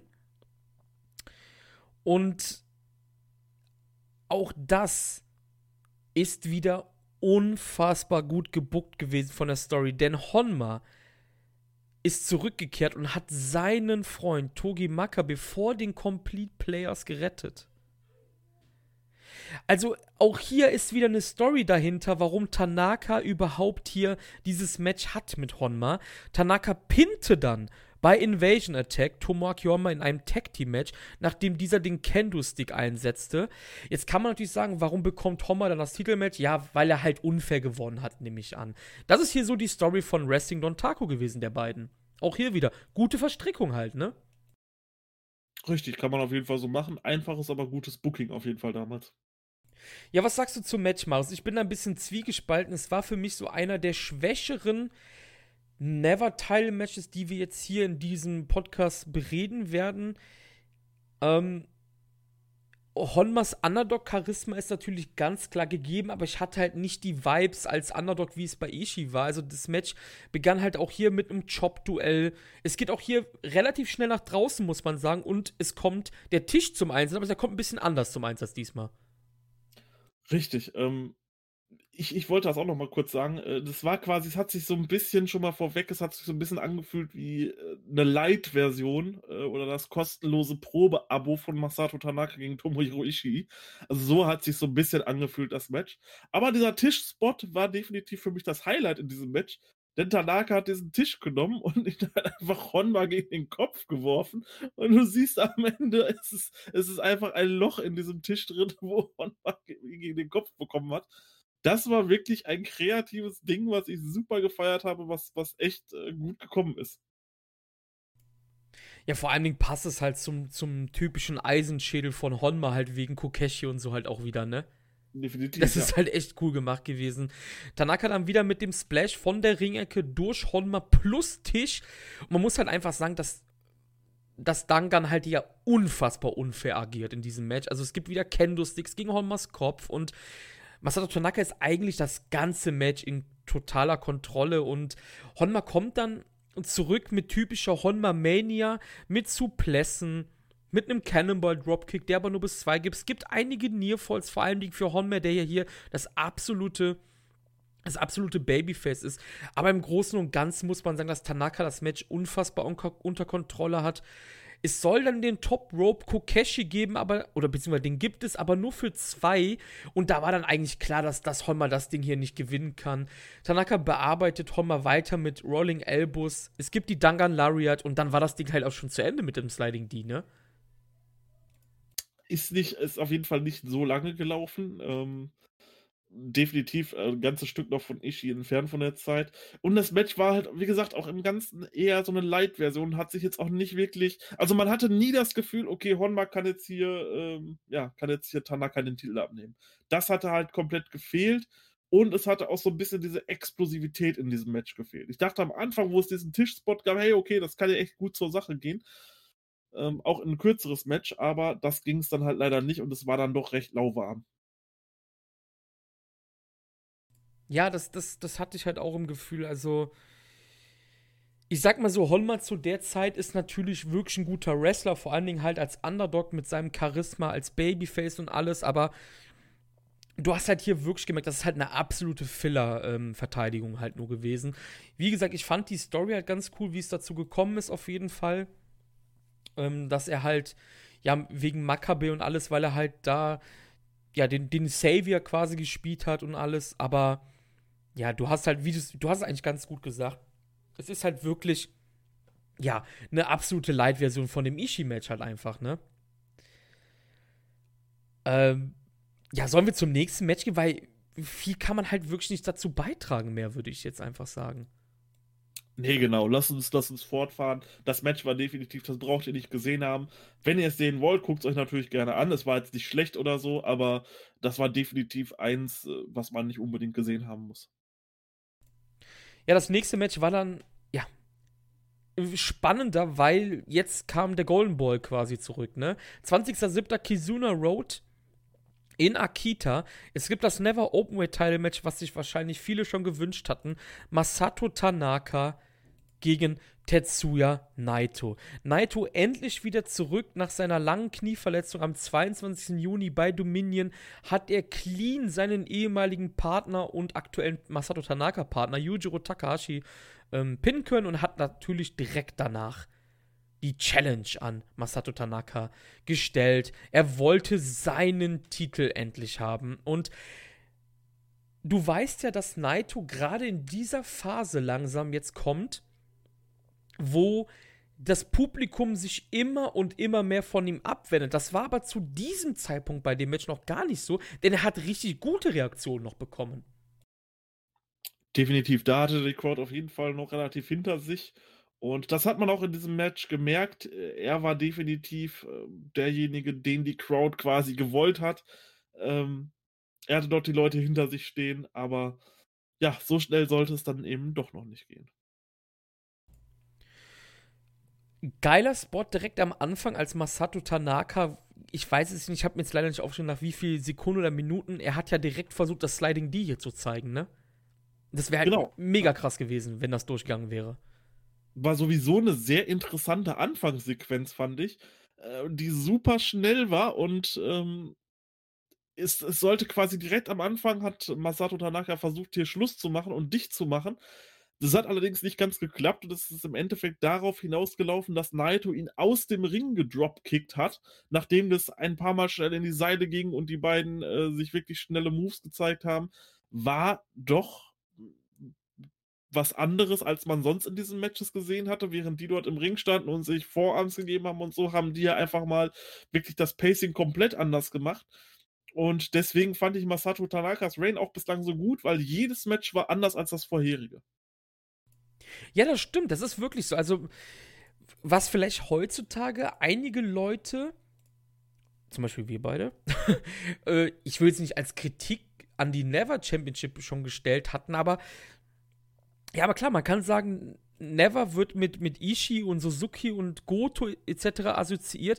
Aber gerade Tanaka hat ja gezeigt, dass es halt komplett anders geht. Naito ist halt einfach unfassbar aggressiv in dem Match. Ich glaube, Naito hat seitdem keine Emotion mehr gezeigt. Und jetzt kann man natürlich sagen, ja, tranquilo hin oder her. Das Thema hatten wir ja in den vorherigen Podcasts schon. Das ist natürlich jetzt blöd für die, für die neuen Zuhörer jetzt von Wrestling-Infos. Aber wir haben uns immer ein bisschen ausgelassen über Naitos ja, nicht vorhandenen, vorhandenen Emotionen gegen Evil zum Beispiel. Aber hier merkst du halt, Naito ist halt unfassbar emotional und agiert halt auch aggressiv und sehr schnell. Das hat man ja auch auf der Entrance Ramp ähm, gesehen, wo er dann mit dem Dropkick runterfliegt und alles. Und ja, ist ein anderer Naito, der damals natürlich noch in dieses Tanashi-Format gepresst werden sollte, was ja gescheitert ist halt, ne? Ja, Tanaka geht mit dem Kendo-Stick auch auf Naito los und schlägt diesen halt wieder auf den Kopf von Naito. Und Marius, jetzt passiert etwas ganz Überraschendes. Kannst du dir denken, was? Ich kann es mir natürlich nicht denken. Ich habe das Match ja nicht gesehen. Doch, ich habe das Match gesehen. Der Tisch kommt. ja, es ist endlich mal wieder ein Tischspot. Also hatten wir schon lange nicht mehr. Ja, ja. ja, wie gesagt, es ist halt. ist halt ein bisschen blöd, ne? Dass wir das jetzt alles halt hintereinander uns gesehen haben. Ich glaube, wenn du jetzt die ganzen Shows dir angeschaut hättest, wäre das halt ganz cool gekommen. Aber jetzt haben wir das halt die ganze Zeit hintereinander gesehen. Naito wird draufgelegt, Tanaka geht auf die Ringecke, Naito kommt hinzu. Es gibt eigentlich wieder dasselbe. Der, der, der Splash kommt natürlich durch den Tisch. Im Ring gibt es das Cover bis zwei und Naito wird jetzt so ein bisschen verprügelt, ne? Es geht halt hin und her, Vorarm hier, Slap, Slaps, Strikes und man merkt halt einfach, Naito hat halt versucht, auf das Level von Tanaka zu gehen mit den Strikes, aber dafür ist er nicht gem gemacht. Er ist halt einfach der, der mit Schnelligkeit kommt. Und er versucht es dann noch. Er versucht wieder über die Schnelligkeit zu kommen, was auf jeden Fall gelingt mit Dropkicks und einer wunderschönen Hurricane Run, aber die auch nur bis zwei geht. Richtig, also äh, man, hat, man hat in diesem Match gesehen, dass auch hier wieder zwei unterschiedliche Stile einfach aufeinander prallen und das hatte eben auch wieder diesen Charme von dieser Open Weight Division, dass du halt eben nicht nur hast, okay, die beiden sind halt äh, Hardhitter und dann kommt der nächste Hardhitter und der nächste und der nächste und der nächste, sondern hier war es ja auch wieder komplett anders und auch wenn man äh, diese Spots, wie du schon sagtest, ist, ist natürlich nicht jetzt die Erfüllung, wenn man das jetzt zehnmal hintereinander sieht, weil man sich halt die ganzen Matches nacheinander anguckt und dann kommt in fünf von sechs Matches derselbe Tischspot im Endeffekt. Aber es war doch auch jedes Mal noch irgendwas anderes, ähm, weil es halt auch ein anderer Gegner war, wurde, wurde dieser Tischspot anders genommen zum Beispiel. Und generell die Spots in dem Match äh, waren dann doch irgendwo relativ anders. Und mir kam es auch hier in diesem Match so ein bisschen vor, dass äh, Tanaka auch so ein bisschen die ja, ich sag mal, Gelassenheit fehlte sogar in diesem Match, die er vorher vielleicht noch so ein bisschen ausgestrahlt hat in den anderen Matches und quasi so ein bisschen, hey, ich weiß, ähm, wie ich ja meine Gegner bearbeiten kann und wie ich meine Gegner hier fertig mache. Das fand ich in diesem Naito-Match irgendwie nicht mehr so. Ähm, er hat es dann auf ganz verschiedene Sachen versucht. Ähm, ganz disrespektierliche Slaps hat es gegeben. Vielleicht einfach, weil er, weil er mit dieser Schnelligkeit an sich so, äh, ja, nicht, nicht hundertprozentig klar war oder äh, klar kam, weil es war halt doch anders als die anderen Matches davor und da hat mir so ein bisschen dieses, dieser Zwist bei ihm gefallen, dass er nicht mehr ganz so gelassen war wie sonst, sondern halt eben auch versuchte, wie jetzt am Anfang schnell Ende zu machen, um dieses Match hier zu beenden. Das hat irgendwie in diesem Match nochmal so ein bisschen reingespielt, finde ich. Ja, ich glaube einfach, dass er ja, dass er keine Lust hatte, gegen Naito anzutreten, weil er den halt als wirklich die größte Konkurrent gesehen hat, Konkurrenz gesehen hat, ne? Dass er wirklich, wie du gerade gesagt hast, das Match relativ schnell beenden wollte. Es gab dann auch noch eine Sequenz, wo man halt wirklich Tanaka, wenn man ihn gut kennt, wusste, dass er halt hier gerade jedes seiner Trademarks eingesetzt hat. Er hat den Tornado DDT gezeigt. Direkt gab es den Dangang Elbow und die Dangang Lariat und den Brainbuster bis zwei. Da hat nur noch das Sliding D gefehlt. Dann hat Tanaka einfach seine ganzen Parademoves gezeigt. Und damit konnte er Naito trotzdem nicht stoppen. Also ich glaube, diese Gelassenheit hat ihm einfach gefehlt, weil er wusste, Naito ist mein größter Konkurrent, mir diesen Titel abzunehmen. Das ist definitiv der Grund dafür, ja. Und das hat man halt auch gemerkt, dass er dort eben probiert hat, ähm, ja, im Endeffekt alles zu machen und äh, um ihn auszuschalten. Das Sliding D soll aber, nachdem ich gerade gesagt habe, der Brainbuster bis 2, danach soll das Sliding D folgen. Naito duckt sich, es gibt einen Ensuigiri und einen Jumping Elbow, den Naito zu der Zeit unfassbar häufig eingesetzt hat. Ich will jetzt nicht sagen, das ist wie Trigger-Niveau, aber es ist halt auffällig, dass er den Move, glaube ich, gar nicht mehr so häufig einsetzt. German Suplex bis 2, dann gibt es den Dragon Suplex bis 2 von Naito.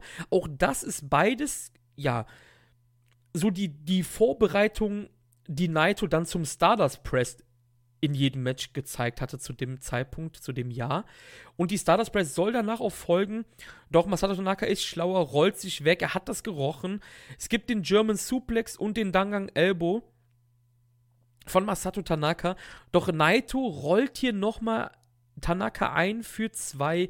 Danach gibt es die Lariat von Tanaka bis zwei. Das Sliding D bis zwei. Und dann sollte das zweite Sliding D doch tatsächlich das Ende von Tetsuya Naito besiegeln hier.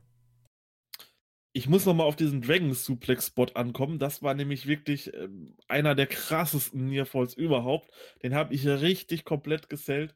Äh, diesen Nearfall, der nach dem Dragon Suplex kam von Naito gegen Tanaka, unglaublich gut gemacht. Und auch diese Endphase, generell dieses Match, ich würde sagen, das war so mein, nach dem Ishii-Match auf jeden Fall mein Match des Jahres 2013 dort um den Never-Titel. Ähm, so würde ich das auf jeden Fall sagen. Das hat mir doch am besten gefallen, der beiden. Äh, es hat, haben einfach wunderbar harmoniert und ich war auch komplett drin und invested in diesem Match. Nee, das war ein richtig gutes Match auf jeden Fall. Also, wir hatten uns ja gestern nochmal bei WhatsApp unterhalten, so wie unsere Top 3 ist. Und die Top 3 ist eigentlich relativ identisch und dazu gehört auch dieses Match hier auf jeden Fall, ja.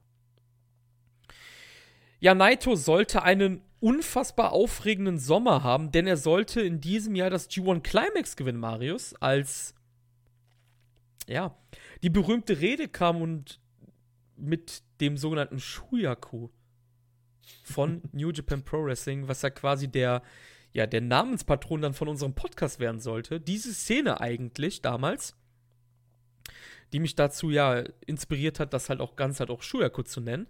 Und natürlich sollte es hier bei Destruction in Kobe am 29. September 2013 nicht nur um die Never Openweight Championship von Masato Tanaka gehen, sondern auch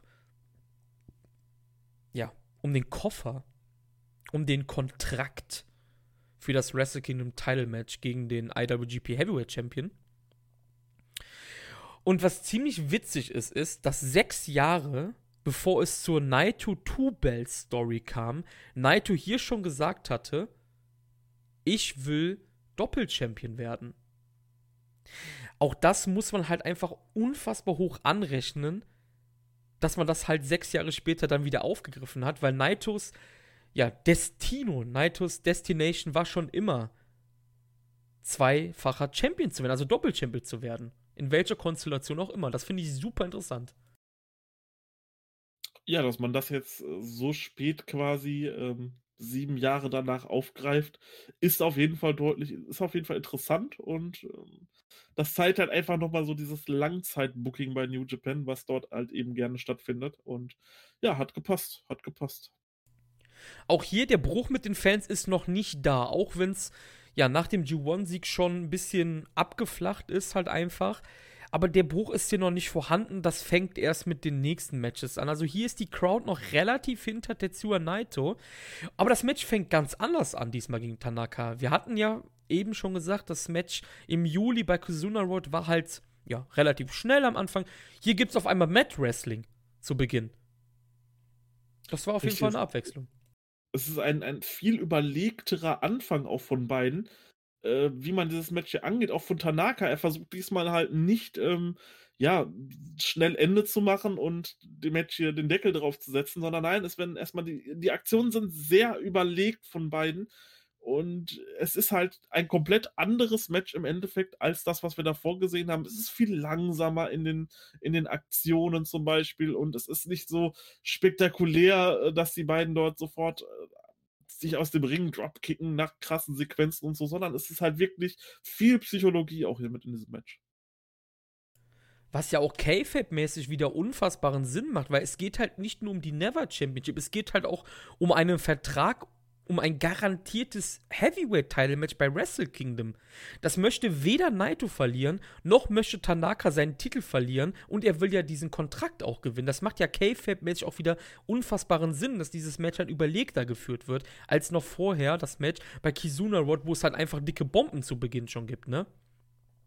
Das ist richtig. Und das ist natürlich auch gut so, weil wenn du jetzt, für uns war es jetzt halt irgendwann so, wir haben dann innerhalb von einer Stunde dreimal Masato Tanaka gegen Tetsuya Naito geguckt. Aber es war halt schön, dass dieses Match halt nicht so war wie das letzte Match im Endeffekt, sondern dass sich hier halt nochmal ein anderer Stil durchgesetzt hat, auch wenn ich diesen nicht präferiere, aber es war dennoch gut.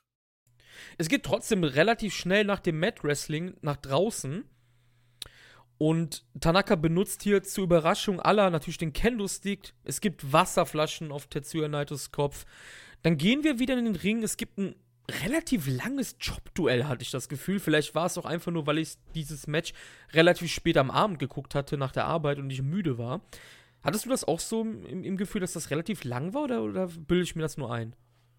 Ja, aber mir hat es recht gut gefallen sogar. Die ja. beiden haben sich, ja, haben sich ja richtig gegeben. Also das war äh, definitiv interessant und ja, schön anzusehen. Tanaka dominiert hier trotzdem das Geschehen auf jeden Fall. Und was ich mir hier notierte, das hatten wir zwar eben schon gesagt, aber Naito zeigt halt mehr Emotionen als jemals zuvor hier. Aber er ist als Babyface halt einfach uninteressant. Das ist auch heutzutage mein großes Problem mit ihm. Er leidet halt einfach nicht so gut, wie es zum Beispiel Tanahashi macht als Babyface. Also ich finde halt den LRJ Naito als eher healiger Rolle immer besser, als wenn er halt der Face ist in einem Match. Und das habe ich halt auch hier so empfunden. Hier hat man gemerkt, er ist halt einfach nicht das cleane Babyface Ding, Ace, wie auch immer, der Shuyaku halt von New Japan, wie halt ein Tanahashi das zu dem Zeitpunkt war oder so, wo sie ihn halt reinpressen wollten, ne? Das hat man halt einfach gemerkt.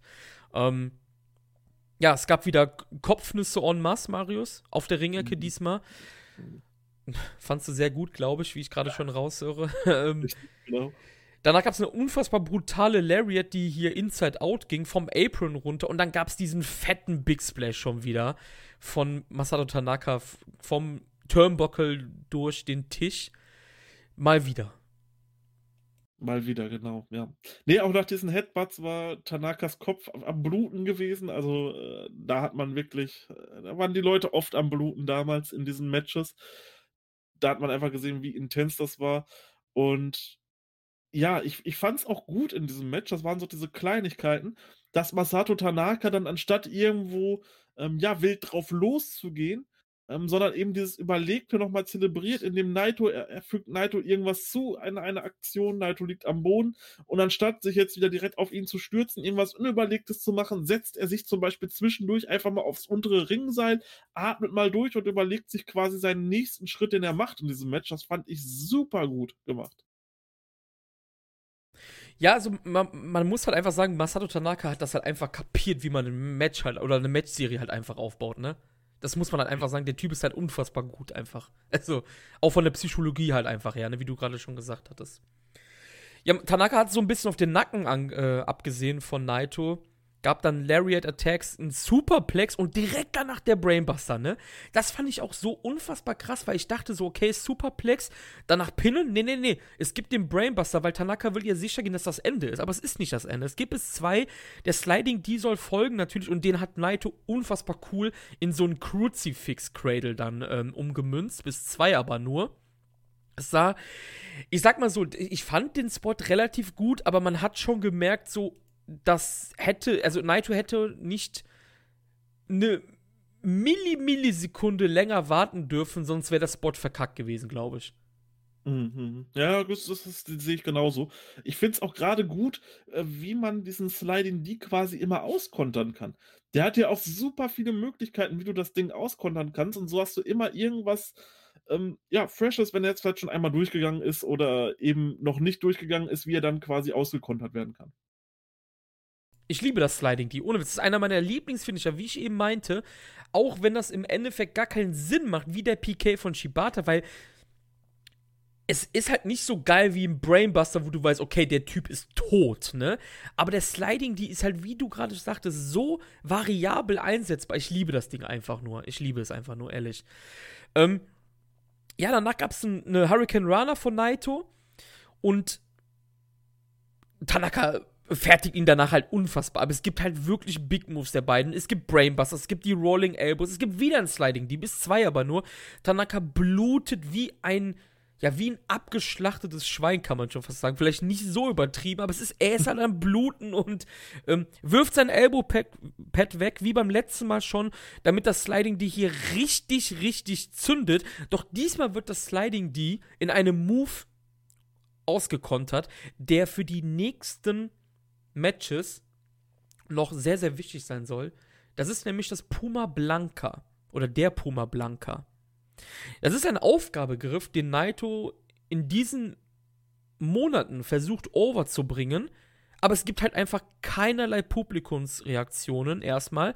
Ich weiß jetzt gerade gar nicht mehr, ob es das erste Mal den Puma Blanca gab in diesem Match, aber der Puma Blanca wird noch wichtig für die nächsten Matches, da solltet ihr darauf achten die Crowd merkt halt nach einer Zeit erst so, boah, das könnte vielleicht das Ende sein, Marius, weil Tanaka ihn halt einfach unfassbar gut zählt. Ähm, er fightet hier, aber kommt ins Seil auf jeden Fall.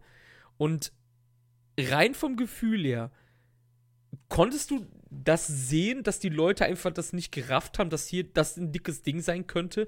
Es ist halt, ich hatte so ein bisschen Money Clip Vibes auf einmal.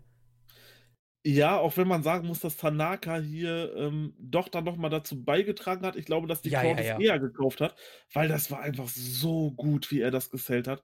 Und der war, keine Ahnung, äh, auch wenn es wahrscheinlich nur ein paar Sekunden waren, aber der war gefühlt bei mir minutenlang in dieser Submission drin und hat die einfach so perfekt gesellt. Also unglaublich wie gut er ist. Und deswegen sage ich ja auch, dass man eben gerade so einen so 'n so 'n Veteranen, so jemand Älteren eben diesen Titel etablieren lässt, bringt natürlich auch mit, dass dieserjenige halt auch Ringerfahrung hat. Und das zeigt sich eben durch so kleine Sachen. Dieses, okay, mal überlegen, mal durchschnaufen, aufs Ringseil setzen während des Matches und dann, ah, okay, jetzt hier diese Submission absolut krank sellen. Hat geklappt, hat hundertprozentig funktioniert, was New Japan hier äh, versucht hat und Hut ab, Masato Tanaka, das war echt, ähm, ja, gut gesellt. Kurz danach gibt es ein Striking-Battle mit richtig mettigen Headbutts. Die sahen so brutal aus. Und direkt danach gab es dann Headbutts, die vielleicht eher was für dich waren. Die sahen nämlich so awkward aus einfach. Also Naito und Tanaka, glaube ich, wollten, oder Naito wahrscheinlich eher, hatte gar keinen Bock mehr auf Headbutts, aber Tanaka kam so mit dem Kopf näher und Naito ging so ein Stück zurück und hat dann so einen ganz leichten Headbutt dann nochmal gezeigt. Ich glaube, Naito hatte gar keinen Bock mehr auf diese Headbutts einfach. So hatte ich das Gefühl. Ähm, dann gibt es wieder die Kombination, die ich eben schon ausgelegt hatte. German Suplex, Dragon Suplex, beides bis zwei. Und dann gab es Gloria. Gloria ist der Move, der dann das Stardust, die Stardust Press auf jeden Fall zum Sieg bringen sollte. Und das hat dann hier geklappt. Diesmal kann Tanaka sich nicht wegrollen und wird er gepinnt. Und wir haben damit den zweiten Never Openweight Champion. Und danach gehen die beiden sich weiter an den Kragen erstmal. Ja, Tetsuya Naito hier definitiv, ähm, ja, endlich kann man quasi sagen, für New Japan endlich ähm, Never Openweight Champion, nachdem, wie wir das ja erklärt haben, schon länger geplant war im Endeffekt. Und hier auch in einem fantastischen Match, äh, ja, den, den, den Titel geholt. Und ab diesem Zeitpunkt war ich natürlich auch sehr gespannt, okay, wie kann Naito mit diesem Titel umgehen? Wie, was, was, was kann er aus diesem Titel machen? Gut, man weiß nun, wie das Ganze dann weitergelaufen ist mit der Crowd und so, aber ich denke, es war doch erstmal ein sehr interessanter Schachzug, dann hier quasi erstmal den Jüngeren over zu bringen und den Älteren das Ding wieder zu verlieren lassen, der diesen Titel halt einfach wunderbar ähm, in diesen vier, fünf Matches etabliert hat. Ähm, ja, fand ich gut. Yujiro Takahashi kam raus, Marius, und challengete seinen ehemaligen Partner natürlich, was hier auch wieder. Also ich muss sagen, ne, man kann diskutieren. Wir werden es auch am Ende wahrscheinlich nochmal ansprechen, dass Naitos, ich sag jetzt mal, Abstieg bei den Fans auch damit zu tun hatte, welche Kämpfe er hatte nach dem G1-Sieg. Weil keiner dieser Kämpfe, beziehungsweise, ja, keiner dieser Gegner war eine Gefahr dafür, dass Naito seinen Kontrakt verliert. Das ist ja diese Thematik, die wir auch immer haben oder die auch ja viele Leute immer hatten von diesem G1-Koffer. Man hat Naito mit Matches gegen Tanaka und gegen Yujiro halt einfach nicht overbringen können für Okada dann halt, ne? Und storymäßig hat das aber wieder Sinn gemacht, denn die beiden waren Partner, die beiden hatten eine lange Geschichte. Naito wurde unter anderem von Yujiro aus Chaos rausgeschmissen. Yujiro und Tanaka sind Tag-Team-Partner. Yujiro attackiert die ganze Zeit Naito, gewinnt in dem G1, als Naito gewonnen hat, also 2013, gewinnt Yujiro gegen Naito. Also macht das ja storymäßig zumindest Sinn, ne? Aber es hat halt irgendwie nicht bei der Crowd gezündet mehr, ne? Und 14. Oktober 2013, KOPW, King of Pro Wrestling in der Ryogoku Kokigoki Kan in der Sumo Hall. Yujiro Takashi gegen Tetsuya Naito ist das Match, was hier auch wieder, wie bei Tanaka vorher, auch um den Kontrakt für das Wrestling Kingdom, für den Tokyo Domain Event geht. Das erste, was einem direkt ins Auge springt, ist einfach, Yujiro sieht hier viel massiger aus als heutzutage, habe ich das Gefühl. Und da bin ich gespannt. Yujiro Gear cooler hier oder heutzutage? Was sagst du? Puh, das ist schwierig. Ich würde sagen, äh, von damals hat mir das doch besser gefallen, alleine weil da halt dann auch noch die Optik von Yujiro besser gepasst hat als heute. Ähm, heute ist das halt alles, ja, nichts Halbes und nichts Ganzes. Das ist, ähm, ja. Also ich, ich würde sagen, doch damals, ja. Aber natürlich noch weit davon entfernt, irgendwie so auszusehen und vom Standing her, okay, der wird hier Naito gefährlich. Man hat sich halt ins eigene Fleisch geschnitten halt mit diesem Contract, weil du weißt, okay, Yujiro wird jetzt hier nicht einen der Top-Spots bei Wrestle Kingdom bekommen und Masato Tanaka wird das auch nicht.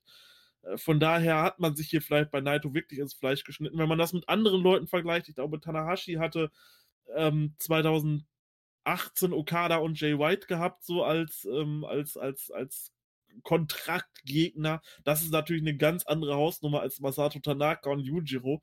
Und ich muss sagen, ich war auch, als dieses Match angekündigt wurde, überhaupt nicht invested, auch wenn mir der Yujiro von damals deutlich besser gefallen hat als der Yujiro von heute. Ja, hast du auf jeden Fall gut analysiert. Ich bin auch d'accord bei dir, dass mir die Gier auch besser gefallen hat. Also einfach halt eine ne, ne Unterhose quasi und alles, ne? Ähm, es ist jetzt mal egal, wie das farblich. Er hat hier eine rosane an, wenn ich mich recht erinnere, und äh, mit Schlangenmuster, glaube ich, ne? Oder, mhm, genau. Leo-Muster? Ne, Schlangenmuster war das, ne? Ja, ja Schlangen, Schlangen. Ähm, Yojiro ist heutzutage oder war damals kein besserer Wrestler oder so, aber sah halt, er sah halt einfach cooler aus. Er sah halt eher aus wie ein Wrestler. Halt einfach, ich denke, Yujiro gibt halt einen Fick aktuell, wie, wie er halt aussieht, denke ich mal, ne? So. Auch mit den Haaren und so. Ja, das passt mehr zum Pimp, diese schmierigere, aber es sieht halt einfach scheiße aus halt heutzutage. Und, und Yujiro sah halt ein bisschen besser aus da. Ja, wir gehen ins Match rein, denn Yujiro attackiert direkt mal Naito. Und was ich hier gut fand und was ich gleich aber auch kritisieren werde, ist eine Sache, die mit Naitos Knie zu tun hat. Und Naito, wir haben es ja angesprochen, hatte diese lange Knieverletzung und Yujiro attackiert natürlich weiter das Knie von Naito. Und dann habe ich mir erstmal gedacht, hey, das ist voll cool gewesen. Aber warum hat Tanaka das eigentlich gar nicht gemacht? Im vorigen Match. Das war ja eigentlich naheliegend, dass du jemanden ans Knie attackierst, der da halt verletzt war, ne? So. Ein Pluspunkt für Yujiro, ne? Eigentlich, ne? Finde ich. Ja. Ich komme aber gleich nochmal aufs Knie zurück. Zu einem späteren Zeitpunkt diesem Match, aber ja, wie gesagt, Yujiro attackiert das Knie von Naito, was für mich unfassbaren Sinn gemacht hatte. Er holt Stühle rein, versucht Naito weiter zu schwächen, weiter das Knie zu attackieren. Und dann gibt es einen Spot, wo ich mir dachte, hey Red Shoes, warum nicht im Jahr 2020 mehr? Red Shoes stoppt Yujiro vorm Einsatz mit dem Stuhl, Marius. Das, das, das, also wer, wer uns schon ähm, ja, bei, bei Shuyaku verfolgt hat und die letzten Casts gehört hat, da haben wir uns diese Frage auch öfter gestellt, warum die Refs einfach gar nichts mehr machen aktuell. Damals hat man es auch gemacht, fand ich gut. Und wäre auch heute in der Zeit, wo es immer mehr Shenanigans von den Heels gibt, wäre das doch definitiv mal gut, wenn dort Red Shoes mal ein bisschen, ja, durchgreifen würde oder halt auch einfach mal diese Leute an der Halle verweisen würde. Das hat man ja früher auch oft beim Bullet Club gemacht, dass dann äh, von Anfang an gesagt wurde, nee, nee, ihr geht mal hier lieber raus und so verschwindet mal aus der Halle. Ähm, dass man sowas, äh, ja, hätte man ruhig noch öfter machen können. Auf jeden Fall. Also das fand ich auch ziemlich cool. Und hat mich auch daran wieder erinnert, warum ich halt Retros immer mochte und warum ich ihn aktuell einfach nicht mag, ne? Weil das war halt immer das Coole bei Ratchet, dass er halt eingegriffen hat. Relativ oft. Oder sagen wir mal, nee, relativ oft ist ja auch Blödsinn. Sagen wir mehr als heutzutage, viel mehr als heutzutage. Sagen wir das mal so, ne? Mhm, ja. ähm, danach gibt es einen super coolen Spot, der Naito ja, verpasst Yujiro hier einen Van Daminator, also eins der Paradebeispiele von Rob Van Dam. Yujiro hält den Stuhl vor sich und Naito verpasst ihm halt diesen Dropkick. Und dann ist mir das aufgefallen, was halt eben noch gar nicht so war bei den Matches. Die Crowd ist unfassbar leise, oder? Es gibt für Yujiro in der Offensive gar keine Reaktion. Also Yujiro ist hier einfach der sleazy Heel, der hier das Babyface brutal attackiert hat. Und es gibt null Reaktionen für Yujiro und nur sehr wenige für Naito, die aber, ja, ich sag mal so eher so mitleidsmäßig sind. Wenn Naito kassiert, gibt es halt Reaktionen so ein bisschen. Aber wirklich laut ist die Crowd hier gar nicht mehr, ne? Für Naito ja, und Yujiro halt gar nicht mehr. Ja, sorry. Richtig, und dadurch kommen halt auch die Aktionen irgendwie so überhaupt nicht rüber. Das war halt dann im Endeffekt alles recht langsam und ja, dadurch halt auch langweilig, weil die Crowd halt auch nicht mehr invested war. Also du konntest es halt halt gar nicht mehr vergleichen mit irgendwie so mit irgendwie Vibes wie Ishii Tanaka oder ähm, auch Naito Tanaka, die ersten beiden. Das konntest du hier schon überhaupt nicht mehr vergleichen. Das hat dieses Match auch unglaublich runtergezogen. Und da sind wir halt wieder bei der Wichtigkeit der Crowd, weil, ähm, ja, hier eine starke Crowd hätte das Match definitiv wahrscheinlich gut gepusht. Aber das gab es halt leider gar nicht.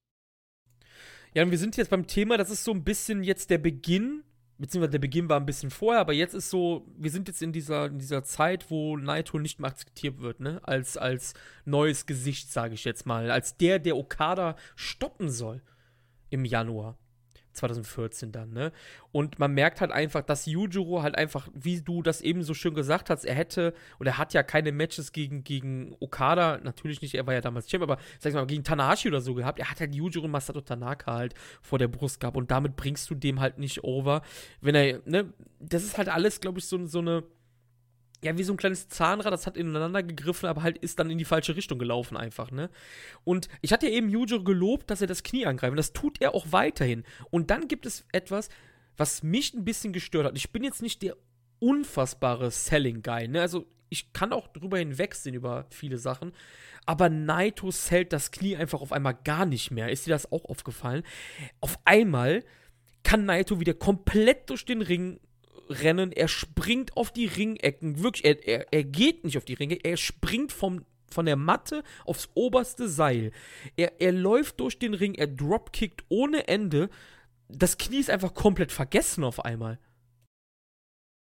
Ja, und sowas finde sowas find ich tatsächlich nicht gut. Ähm, wenn man sowas, wenn man so eine Match-Story macht, die ja vollkommen legitim ist mit so einem Knie und so einem Bein, dann muss man das halt auch mit, mit bis, ja, bis zum Ende durchziehen. Und da gibt es ja auch viele Möglichkeiten, um das richtig gut zu verkaufen. So, du willst einen Dropkick zeigen, aber du kannst den eben nicht so stark ausführen, weil du so Schmerzen in deinem Bein hast etc. pp. Da gibt es ja hunderte Möglichkeiten, wie man das wunderbar verpacken kann. Und das ist hier halt leider gar nicht passiert und hat halt nochmal so ein bisschen zum Gesamteindruck des Matches mit beigetragen. Das erste Mal, dass die Crowd relativ gut auf Yujiro reagiert ist, als er kurz danach, nachdem Naito da auf den Ringecken rumturnt, ähm, Naito mit einem Yakuza-Kick vom Apron runtertritt. Also Naito steht auf dem Apron und Yujiro ist im Ring. Es gibt den Yakuza-Kick und Yujiro springt danach mit einem Tope Suicida aus dem Ring durch die Seile. Und dann gibt es so die ersten Reaktionen auf Yujiros Offensive eigentlich, ne? nach dem Kick und nach dem Tope. Und Yujiro fängt am Ohr an leicht zu bluten kam wahrscheinlich beim, beim Sturz vom Tope irgendwie blöd auf. Und im Ring gibt es einen relativ gut aussehenden Einroller von Naito bis zwei. Und dann kommt er, der Puma Blanca Marius. Und er hat damit zwar im, ja, im, im letzten Match oder in den letzten Matches sollte es ja overgebracht werden, sag ich mal, aber es hat einfach null, null Reaktionen hier. Du hättest eine Stecknadel fallen hören. Wirklich. In der Sumo hat keiner auf diesen Puma Blanca reagiert. Und der Move sieht cool aus, aber der ist halt einfach nicht over. Und das war einfach eine unfassbar peinliche Stille, ne? Ja, auch wenn dieses Submission eigentlich wirklich, wie du schon sagtest, extrem cool eigentlich ist und deutlich besser natürlich, wir haben ja gerade eben den Vergleich gezogen mit dem Money Clip. Genau, ja, ja. Deutlich cooler einfach auch aussieht als dieser blöde Money Clip so. Ähm, ist das natürlich eine Submission, die, die wunderbar aussieht, die du aus vielen Situationen bringen kannst, was dann nicht so aussieht, als wenn es jetzt so deswegen aufgebaut wurde. Aber hier hat es halt gar nicht gezogen. Und das war schon echt traurig mit anzusehen. Das war wirklich, das war wirklich richtig peinlich halt einfach so. Also da hast du Fremdschirm bekommen, kann man sagen, ne? Ja. Danach gibt es einen German Suplex bis 2 von Naito. Die Gloria soll kommen. Jedoch packt Yujiro ja in Naitos Wuschelhaare rein und vereitelt damit Gloria. Und dann gibt es einen relativ coolen Spot, es gibt Whip-Ins und Night, äh, Yujiro fängt Naito beim Whip-In mit einem German ab. Das sah relativ gut aus. Props hier an Yujiro auf jeden Fall. Ging aber nur bis zwei. Und jetzt fängt es langsam an wieder mit dem Big Moves auch von Yujiro. Ein weiterer German Suplex von Yujiro ist fast drei. Und da hat die Sumo Hall das erste Mal auch auf einem Pinfall von Yujiro so reagiert. Sie haben für die paar Sekunden geglaubt, dass das das Ende ist. Das war das einzige und erste Mal in diesem Match dass man gedacht hat, dieser German Suplex ist das Ende für Naito hier, ne? Definitiv, ja. Gerade der erste sah unglaublich stark aus. Ja. Das, das muss man einfach sagen. Das, das war wirklich eine schöne Aktion von Jujiro. Da muss man ihn natürlich auch mal loben. Das war echt gut gemacht. Aber wenn das halt die einzigen Aktionen in dem Match sind, dann ist das halt äh, für so ein großes Match im Endeffekt, für so eine große Show im Endeffekt. Ich meine, wir reden hier über King of Pro Wrestling. Das ist einer der größten Shows im Jahr dann ist das schon relativ, äh, ja, wie du schon sagtest, peinlich, unangenehm. Ja, man wusste, man wusste ja, wie es weitergeht, von daher hatte man immer so ein bisschen dieses Fremdschamgefühl trotzdem noch dabei und das war echt nicht gut. Auch wenn, auch wenn Emotionalität dabei war und ähm, Naito äh, dann nach diesem, nach, also ich würde sagen, das Match ging erst so richtig los nach diesen Suplessen von Yujiro. Es waren dann endlich mal so ein bisschen, so ein bisschen diese Emotionen wirklich da und auch die Slaps von Naito danach an Yujiro. Absolut großartig. Aber halt alles, was davor war und so, das war halt irgendwie so halbgar. Ja, da, da, bin ich ganz bei dir. Also ich hatte auch das Gefühl, dass das Match erst an Fahrt aufnimmt nach diesen zwei dicken Germans von Yujiro. Auch ja. mit dem Slap Battle. Das, das, das hatte ich mir auch notiert. Das Slap Battle ist dann so quasi der Beginn dieser, dieser geilen Endphase halt einfach. Es gibt wirklich dicke Nearfalls. Danach gibt es ja nochmal diese Lariat, die Yujiro macht, wo die Leute halt auch gedacht haben, das kann halt das Ende sein. Und dann hatte Naito halt auch wieder einen geilen Nearfall mit dem Dragon Suplex halt, ne? Mhm. Und danach ist das Match relativ schnell auch Ende, aber halt anders als sonst. Es gibt Gloria, es gibt die Stardust Press und dann denkt halt jeder, okay, das war's jetzt. Aber bei zwei geht Naito wie von der Tarantel gestochen auf einmal in den Puma Blanca über und das Match ist dann nach ein paar Sekunden Ende. Yujiro kämpft noch ein bisschen, aber ohne Erfolg und tappt dann im Puma Blanca. Und da muss man dann sagen, die Crowd hat da erst gerafft, so, oh, mit dem Move gewinnt der ein Match. Und das war, glaube ich, so das letzte Mal, dass man versucht hat, diesen Move overzubringen. Aber er ist halt einfach nur B-Level halt, ne? Also die, die, die Leute haben halt einfach nicht gefressen, dass der Move halt Matches beenden kann und man hat halt einfach gemerkt, so man war extrem überrascht, hatte ich das Gefühl. Ja, ähm, ich hoffe, das sieht man auch irgendwann noch bei dem Money Clip ein, dass der dann auch irgendwann mal wegkommt. Äh, schade eigentlich drum. Also ich glaube, mit so einem Move, auch heute noch in der heutigen Zeit, wäre das für Naito eine richtig, richtig gute, äh, ja, richtig gute Submission-Aktion noch gewesen, die du wirklich out of nowhere bringen kannst. Und schade, dass es im Endeffekt so überhaupt nicht geklappt hat. Ja, kann man sagen. Danach gab es ja dann wieder diese obligatorische Zelebrierung, die man heutzutage auch gar nicht mehr so zelebriert, habe ich das Gefühl. Finde ich aber auch immer noch cool, dass man das damals auch so gemacht hat. Und die Chorus hat einfach absolut still. Und apropos still, das letzte Match, was wir im Jahr 2013 haben, ist gegen einen alten Bekannten, gegen Masato Tanaka wieder. Und ich glaube, das ist auch so eine Sache. Ja, ich habe die ganze Zeit diese Storyline-Verstrickungen ähm, verteidigt, aber wäre es vielleicht hier bei Power Struggle in Osaka am 9. November 2013 vielleicht nicht an der Zeit gewesen, endlich Naito mal einen frischen äh, Gegner zu geben, der ihm halt auch zwei Monate vor Wrestle Kingdom auch ja in diese Sphären bringen kann. Weil ich meine, New Japan muss doch gemerkt haben, dass die Crowd langsam overturnt. Richtig, eigentlich wäre das jetzt der richtige Moment gewesen. Okay, du hast ja, dass das mag ja auch alles Sinn machen, auch mit der, mit der, mit dem Yujiro-Match, dass das halt dann Storyline-technisch passt. Aber dann hätte hier vor Wrestle Kingdom nochmal irgendwie ein wirklich dicker Brummer kommen müssen, wo man auch wirklich mal zeigt, okay, Naito ist hier Top und High Level und der kämpft hier nicht nur gegen Midkader, sondern das ist unser Main Eventer und der kann auch Main Eventer besiegen sozusagen und kann sich mit denen eine epische Schlacht liefern. Und das ist halt Masato Tanaka nicht und deswegen passte das hier auch irgendwo nicht. Ja, schade drum auf jeden Fall. Ähm, ich würde sagen, das war das schwächste Match der Naito Tanaka Serie. Würdest du das auch so ähm, sehen? Und das schon mal ja, genau. Ich, ich, ja. Also ich, ich würde sagen, so wie es nach der Reihenfolge war, das erste Match war das Beste, dann das zweite das zweitbeste und das dritte das schlechteste. Ja. Mhm. Ja, ich tue mich ein bisschen schwer bei 1 und 2, aber dritte ist auf jeden Fall, äh, ja, das Schwächste, kann man sagen. Auch das Match ist nicht schlecht, um Gottes Willen, ne? Also, das muss man auch dazu sagen. Das Match ist relativ gleich strukturiert wie das vor, für die vorherigen, kann man sagen. Ähm, Tanaka wieder mehr in der Offensive. Es gibt auch wieder so ein leichtes Abtasten, nicht mit Mat Wrestling, aber man hatte das Gefühl auch hier wieder so, boah, wir standen uns jetzt schon mehrmals gegenüber. Ähm, wir müssen jetzt gucken, ne, wie, wie wir dem jeweils anderen überrumpeln können. Es gibt ein Job-Battle und ja, ist natürlich klar, es geht relativ schnell nach draußen. Der Candlestick kommt zum Einsatz gegen Naito. Der Tisch ist da, der Splash ebenso. Es sieht super cool aus. Ich, es kommt gerade rüber, als ob ich angefressen bin oder so. Aber es ist halt natürlich das Problem. Wir haben das ja alles nacheinander geguckt und es ist halt jetzt gerade halt wie so täglich grüßt das Murmeltier halt natürlich, ne? Das ist halt das Problem so ein bisschen. Ja, das äh, stimmt halt wirklich. Ich muss allerdings sagen, das war mein Lieblingstischspot von allen. Denn Naito lag einfach komplett am Ende unter diesen Trümmern von diesem Tisch und Red Shoes musste dann da hingehen und musste ihn dann erstmal von diesen Trümmern von dem Tisch, die von seinem Gesicht runternehmen und ihn quasi aus diesen Trümmern befreien. Das äh, fand ich wirklich gut. Also fand ich wirklich cool. Also war, war mein Lieblingstisch. Ja, vor, vor allem Ding Naito sah halt auch dementsprechend aus. Er blutete ja. dann auch an den Schultern und an der Stirn und es, es passte dann halt auch mega gut, dass immer wenn Naito, also ich hatte das Gefühl, immer wenn Naito dann so, so sein Groove gefunden hatte, hat Tanaka den halt daran gehindert, weiteres Momentum zu bekommen, ne? Also Tanaka war zwar weitestgehend in der Offensive, aber wie gesagt, immer wenn Naito seinen Groove gerade so gefunden hatte, hat Tanaka ihn halt direkt wieder geplättet halt einfach, ne?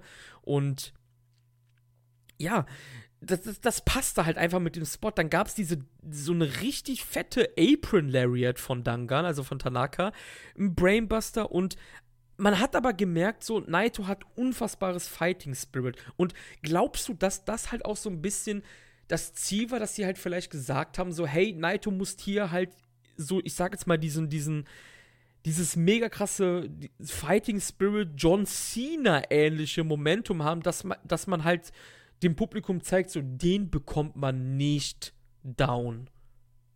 Ich denke schon, ich denke schon.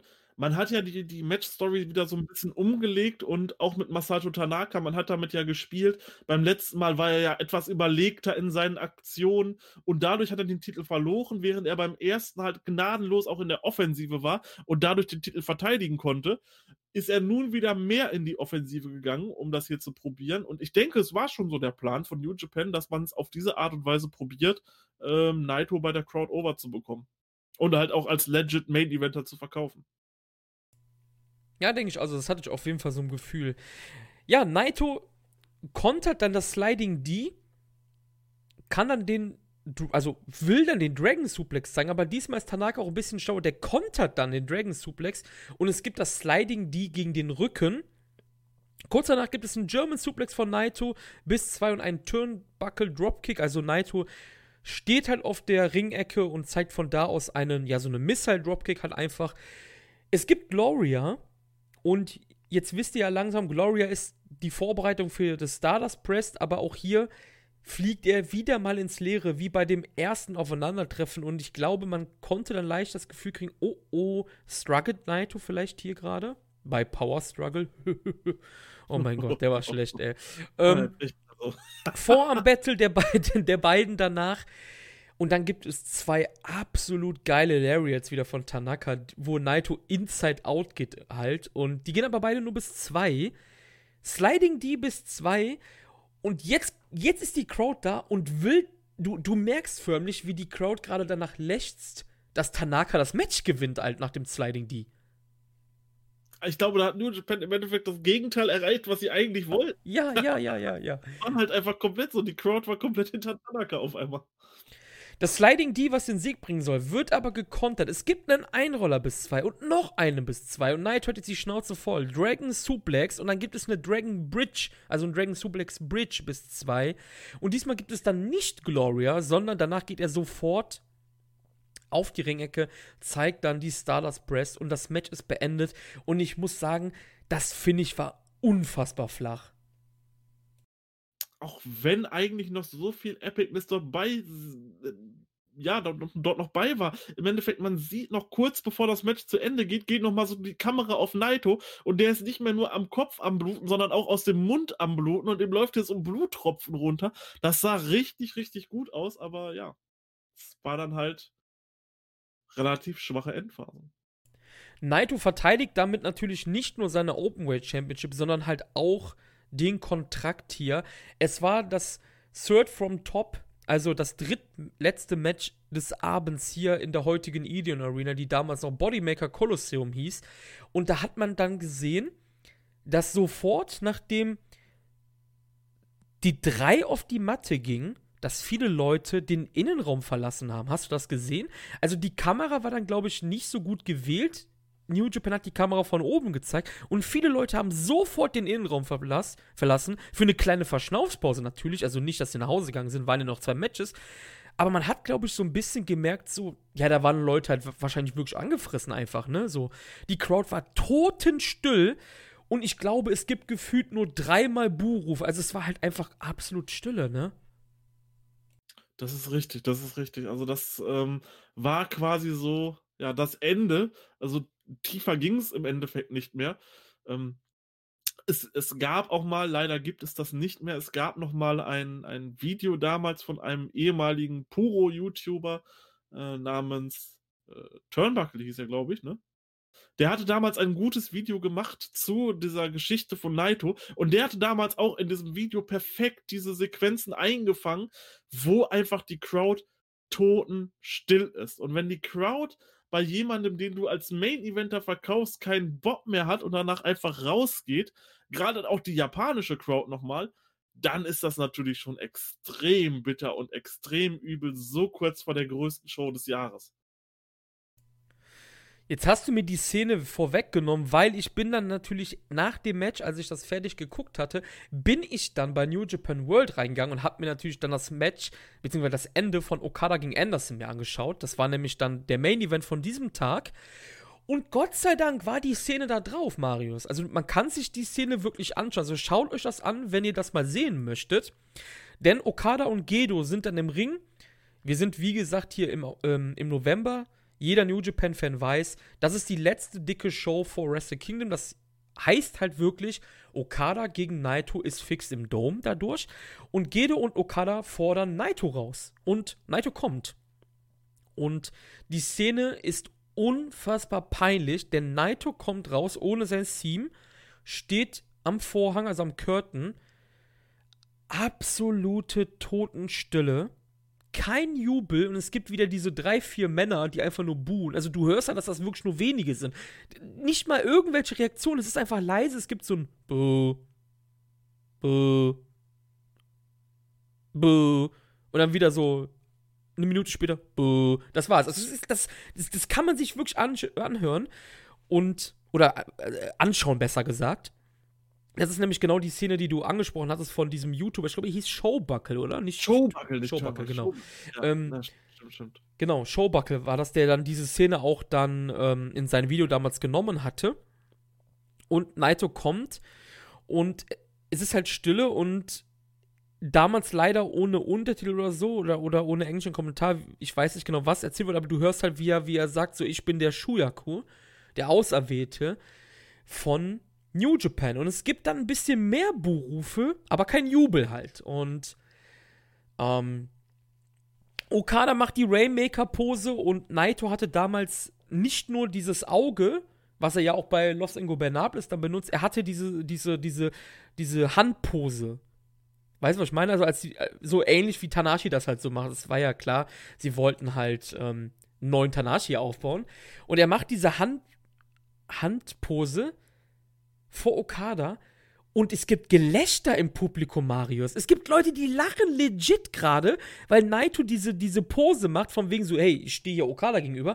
Und es gibt Wiederbuchrufe. Und als die Szenerie abgebrochen wird und Okada sich umdreht, siehst du in Okadas Augen und im Gesicht, oh Mann, war das gerade peinlich. Tja, und das ist halt einfach ein absolutes Trauerspiel ähm, für, ja, im Endeffekt Wrestle Kingdom. Ich, ich meine, gab es dann, danach gab es die Abstimmung, ne? Genau, ja. Nach Power Struggle, ja, genau. Ähm, das war schon echt, also, ich meine, für die Entwicklung von Naito war es im Endeffekt das komplett Richtige so. Äh, wenn man sich jetzt die Entwicklung von ihm anguckt, zum jetzigen ähm, Tranquilo Naito hin, da hat er natürlich seine Popularität so extrem gesteigert und ähm, ja, ist im Endeffekt jetzt zum Aushängeschild geworden. Aber damals war das, denke ich mal, auch für die Booker und für New Japan generell einfach ein Schlag in die Fresse. Ja, genau. Also, wie ich das gerade eben meinte, Naito hieß damals Stardust Genius. Also, sein Spitzname war Stardust Genius, was seine, sein, sein, ganzes, sein ganzes Outfit, kann man sagen, und alles war halt wirklich angelehnt an Tanahashi Light. Er sollte Tanahashi irgendwann als das Babyface beerben. Und ähm, was halt, wie wir das jetzt gerade schon thematisiert haben, was natürlich absolut gescheitert ist. Und dann gab es den von dir angesprochenen Fan, ähm, die angesprochene Fanabstimmung. Wir hatten ein IWGP Intercontinental Titelmatch zwischen den großen Rivalen Tanashi und Shinsuke Nakamura und das Heavyweight Title Match zwischen Okada und Tetsuya Naito für Wrestle Kingdom 8 damals im Jahr 2014. Und New Japan hat dann gemerkt, so, hey, ich glaube, dass, dass das mit Naito halt gescheitert ist. Und dann gab es halt eine Fanabstimmung. Ich habe jetzt gerade die Daten nicht mehr genau im Kopf für wie viel, aber ich glaube, es war mit überwältigender Mehrheit, dass die Fans halt lieber Tanahashi und Nakamura um den weniger wichtigen Titel halt im Main Event sehen wollten als halt Okada gegen Naito. Und du hattest es gerade schon gesagt, ohne, ist halt eigentlich total, ähm, ja, total Wahnsinn, weil ohne dieses gescheiterte Star, das Genius-Experiment, gäbe es heute nicht Los Ingobernables de Japón. Es hätte niemals Naito als dieser Tranquilo-Charakter gegeben. Und diese ganze Story mit Naito als Doppel-Champion, Naito, der unbedingt ähm, im Main-Event von Wrestle Kingdom mal ein Match gewinnen wollte, die hätte es niemals gegeben, ohne das gescheiterte Stardust Genius-Experiment. Ähm, natürlich im Nachhinein kann man sagen, hey, es ist genauso gekommen, wie alles kommen sollte und vielleicht und wahrscheinlich viel erfolgreicher als Stardust Genius jemals geworden wäre, eventuell. Weiß man ja alles nicht. Aber damals haben sich wahrscheinlich die Leute ähm, gedacht, um Gedo und Co. halt so, fuck, Alter, das ist ja mal richtig in die Hose gegangen. Davon gehe ich auch gut aus, ja. Ich sag mal, jetzt im Nachhinein kann man natürlich darüber erzählen, wunderbar und so, aber damals zu der Zeit, ich habe damals zu der Zeit noch kein New Japan geschaut, äh, deswegen kann ich nicht mehr die richtigen Vibes von damals miterleben, aber ich kann mir vorstellen, dass das echt, ähm, ja, einigen Bookern und einigen Offiziellen Kopfschmerzen bereitet hat. Ja, und das waren ja, das waren die ersten beiden Jahre, beziehungsweise eigentlich ja nur ein Jahr, weil 2012 war ja nicht wirklich lang dann mit Never. 2012, 13 ist damit beendet und wir haben damit unsere, ja, unsere Reise durch die Never Open Weight Championship begonnen, Marius. Ich kann schon mal sagen, im nächsten Jahr wird es ein bisschen abwechslungsreicher, denn wir haben mehr Champions im Jahr 2014. Wir haben Herausforderer, die wir noch nicht gesehen haben. Ich kann hier schon mal ein kleines Preview geben. Wir sehen Kushida in einer Herausforderrolle. Kota Ibushi sehen wir auch und noch einige andere auf jeden Fall. Wie haben die denn, um vielleicht ein Schlussfazit jetzt hier zu machen, wie haben die denn so die ersten oder das erste Never, ja, wie hat dir das generell gefallen? Wir haben es natürlich ein bisschen rausgehört, natürlich schon, aber was sagst du zu den ersten Never Open Weight, ja, Fußspuren in der New Japan Historie? Also das erste Jahr ähm, fand ich relativ gut, zumindest den Masato Tanaka Reign. Das muss man natürlich auch hier ein bisschen in, in Reigns unterteilen. Und gerade den Masato Tanaka Reign fand ich wirklich sehr interessant. Durch diese abwechslungsreichen äh, Matches mit Anderson und Benjamin am Anfang, dann die beiden Hard-Hitting-Matches gegen Honma und Ishii und dann diese wunderbare Fehde äh, mit zwei komplett unterschiedlichen Matches gegen Tetsuya Naito. Ich denke mal, man hat dort alles rausgeholt, was man aus so einem ja, Mid-Card-Belt im Endeffekt rausholen kann. Und das war für mich ein sehr guter Reign. Wie es dann mit Naito natürlich weiterging, jetzt mit Yujiro und äh, dann nochmal das Match gegen Tanaka, das ist dann natürlich nicht mehr so schön gewesen und erfreulich. Ähm, ja, aber so alles in allem war das doch relativ gut. Gerade der Tanaka Reign hat mich doch sehr gut gefesselt. Ja, muss ich auch so sagen. Es ist, es, oder es, besser gesagt, es war halt einfach relativ divers, was Tanaka gezeigt hat. Jetzt kann man natürlich einen Witz machen, ja, die Tischspots waren doch immer gleich, so, ja, um Gottes Willen, aber die Matches waren ja wirklich verschieden auch, ne? Und du hattest gegen Ende natürlich mehr Naito, Tanaka und alles. Ähm, bei Naito ist halt die Sache, der Rain ist ja noch nicht vorbei. Wir haben jetzt zwar schon gesprochen, dass er bei Wrestle Kingdom im Summer Main Event dann war. Er hat das Match gegen Okada natürlich verloren und er ist aber trotzdem noch Never Openweight Champion. Und ähm, ja, das neue Jahr 2014, was wir dann im nächsten Monat dann ja, aufnehmen werden, da geht es dann halt natürlich erst bei New Beginning los. Das Problem ist, ich glaube, man ist auch ein bisschen ja befangen, weil halt auch die Crowd halt auch ihr Übriges dazu getan hat, wie der Rain halt gelaufen ist, möchte ich sagen, oder? Mm, ja, genau. Und die Matches halt, ne? Du hast halt, ja, weil die Tanaka-Matches waren ja gut von Naito, ne? Und, ähm, ja. Es ist, der Naito Rain ist wahrscheinlich so der, jetzt außer wenn man, wenn man halt diese ganz kurzen Rains, die irgendwie nur so zehn Tage gingen, von denen ja auch noch ein paar kommen werden in der Historie. Ähm, ich glaube aber, der Naito Rain ist trotz seiner insgesamt 135 Tage, die er ging, der am schwersten zu bewerteste vielleicht. Weil halt dieser G1-Kram noch dazwischen war, ähm, beziehungsweise diese G1-Verteidigung, ne? Ja, richtig, genau. Und im Endeffekt andere Stories ganz im Vordergrund standen, ähm, eben das auch mit Okada und so. Und ja, deswegen dieser Rain vielleicht so ein bisschen, so ein bisschen untergegangen ist und auch so ein bisschen unnötig war im Endeffekt. Das war auf jeden Fall unsere erste Special-Ausgabe, die wir für Wrestling-Infos aufgenommen haben. Es hat mir sehr viel Spaß gemacht. Ich hoffe, euch auch.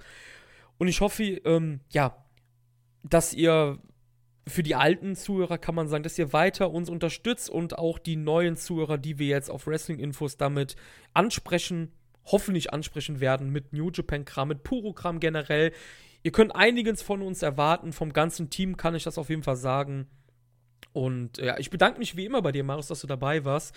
Das ja, muss ich eigentlich ja. gar nicht mehr erwähnen. Das mache ich irgendwie jedes Mal. Ne? Ich bin halt ein höflicher Mensch einfach, oder? Also, aber, aber wirklich. Ja. ja. Nee, ähm, hat mir sehr viel Spaß gemacht auf jeden Fall. War wieder mal was anderes und ähm, ihr dürft gespannt sein auf die nächsten Folgen um Never. Gebt uns auf jeden Fall Feedback und ja, möchtest du noch etwas sagen? Habe ich irgendwas vergessen? Oder? Ich weiß es nicht. Ja, ich bedanke mich natürlich erstmal ans Zuhören, ähm, auch von den neuen Zuschauern gerade. Äh, vielen Dank, dass ihr hier so lange durchgehalten habt. Ich hoffe, ihr hattet Spaß mit dem Cast und ähm, wir werden hier noch eine coole Zeit erleben. Wenn ihr mal irgendwas wissen wollt oder so, dann fragt uns das gerne. Ähm, wir sind auf Twitter überall ähm, erreichbar. Oder wenn ihr generell irgendwo eine Frage zu dem Cast oder zu Never habt oder generell zu New Japan, so dann stellt die immer. Wir sind da immer offen und wir beantworten auch alles dann in den Casts. Wir ähm, haben ja auch noch dann die regulären äh, New Japan Casts aus der Gegenwart und reguläre Casts über Purum um, im Allgemeinen. Von daher, wenn ihr irgendwas wissen wollt, dann schreibt uns gerne an. Wir würden uns da echt freuen, wenn äh, wir dort dann irgendwelche Fragen beantworten könnten, wenn ihr irgendwas wissen wollt. Und ja, vielen Dank nochmal fürs Zuhören. Genau, dann würde ich sagen, wir hören uns beim nächsten Mal. Bis dann, haut rein und ciao, ciao. Tschüss.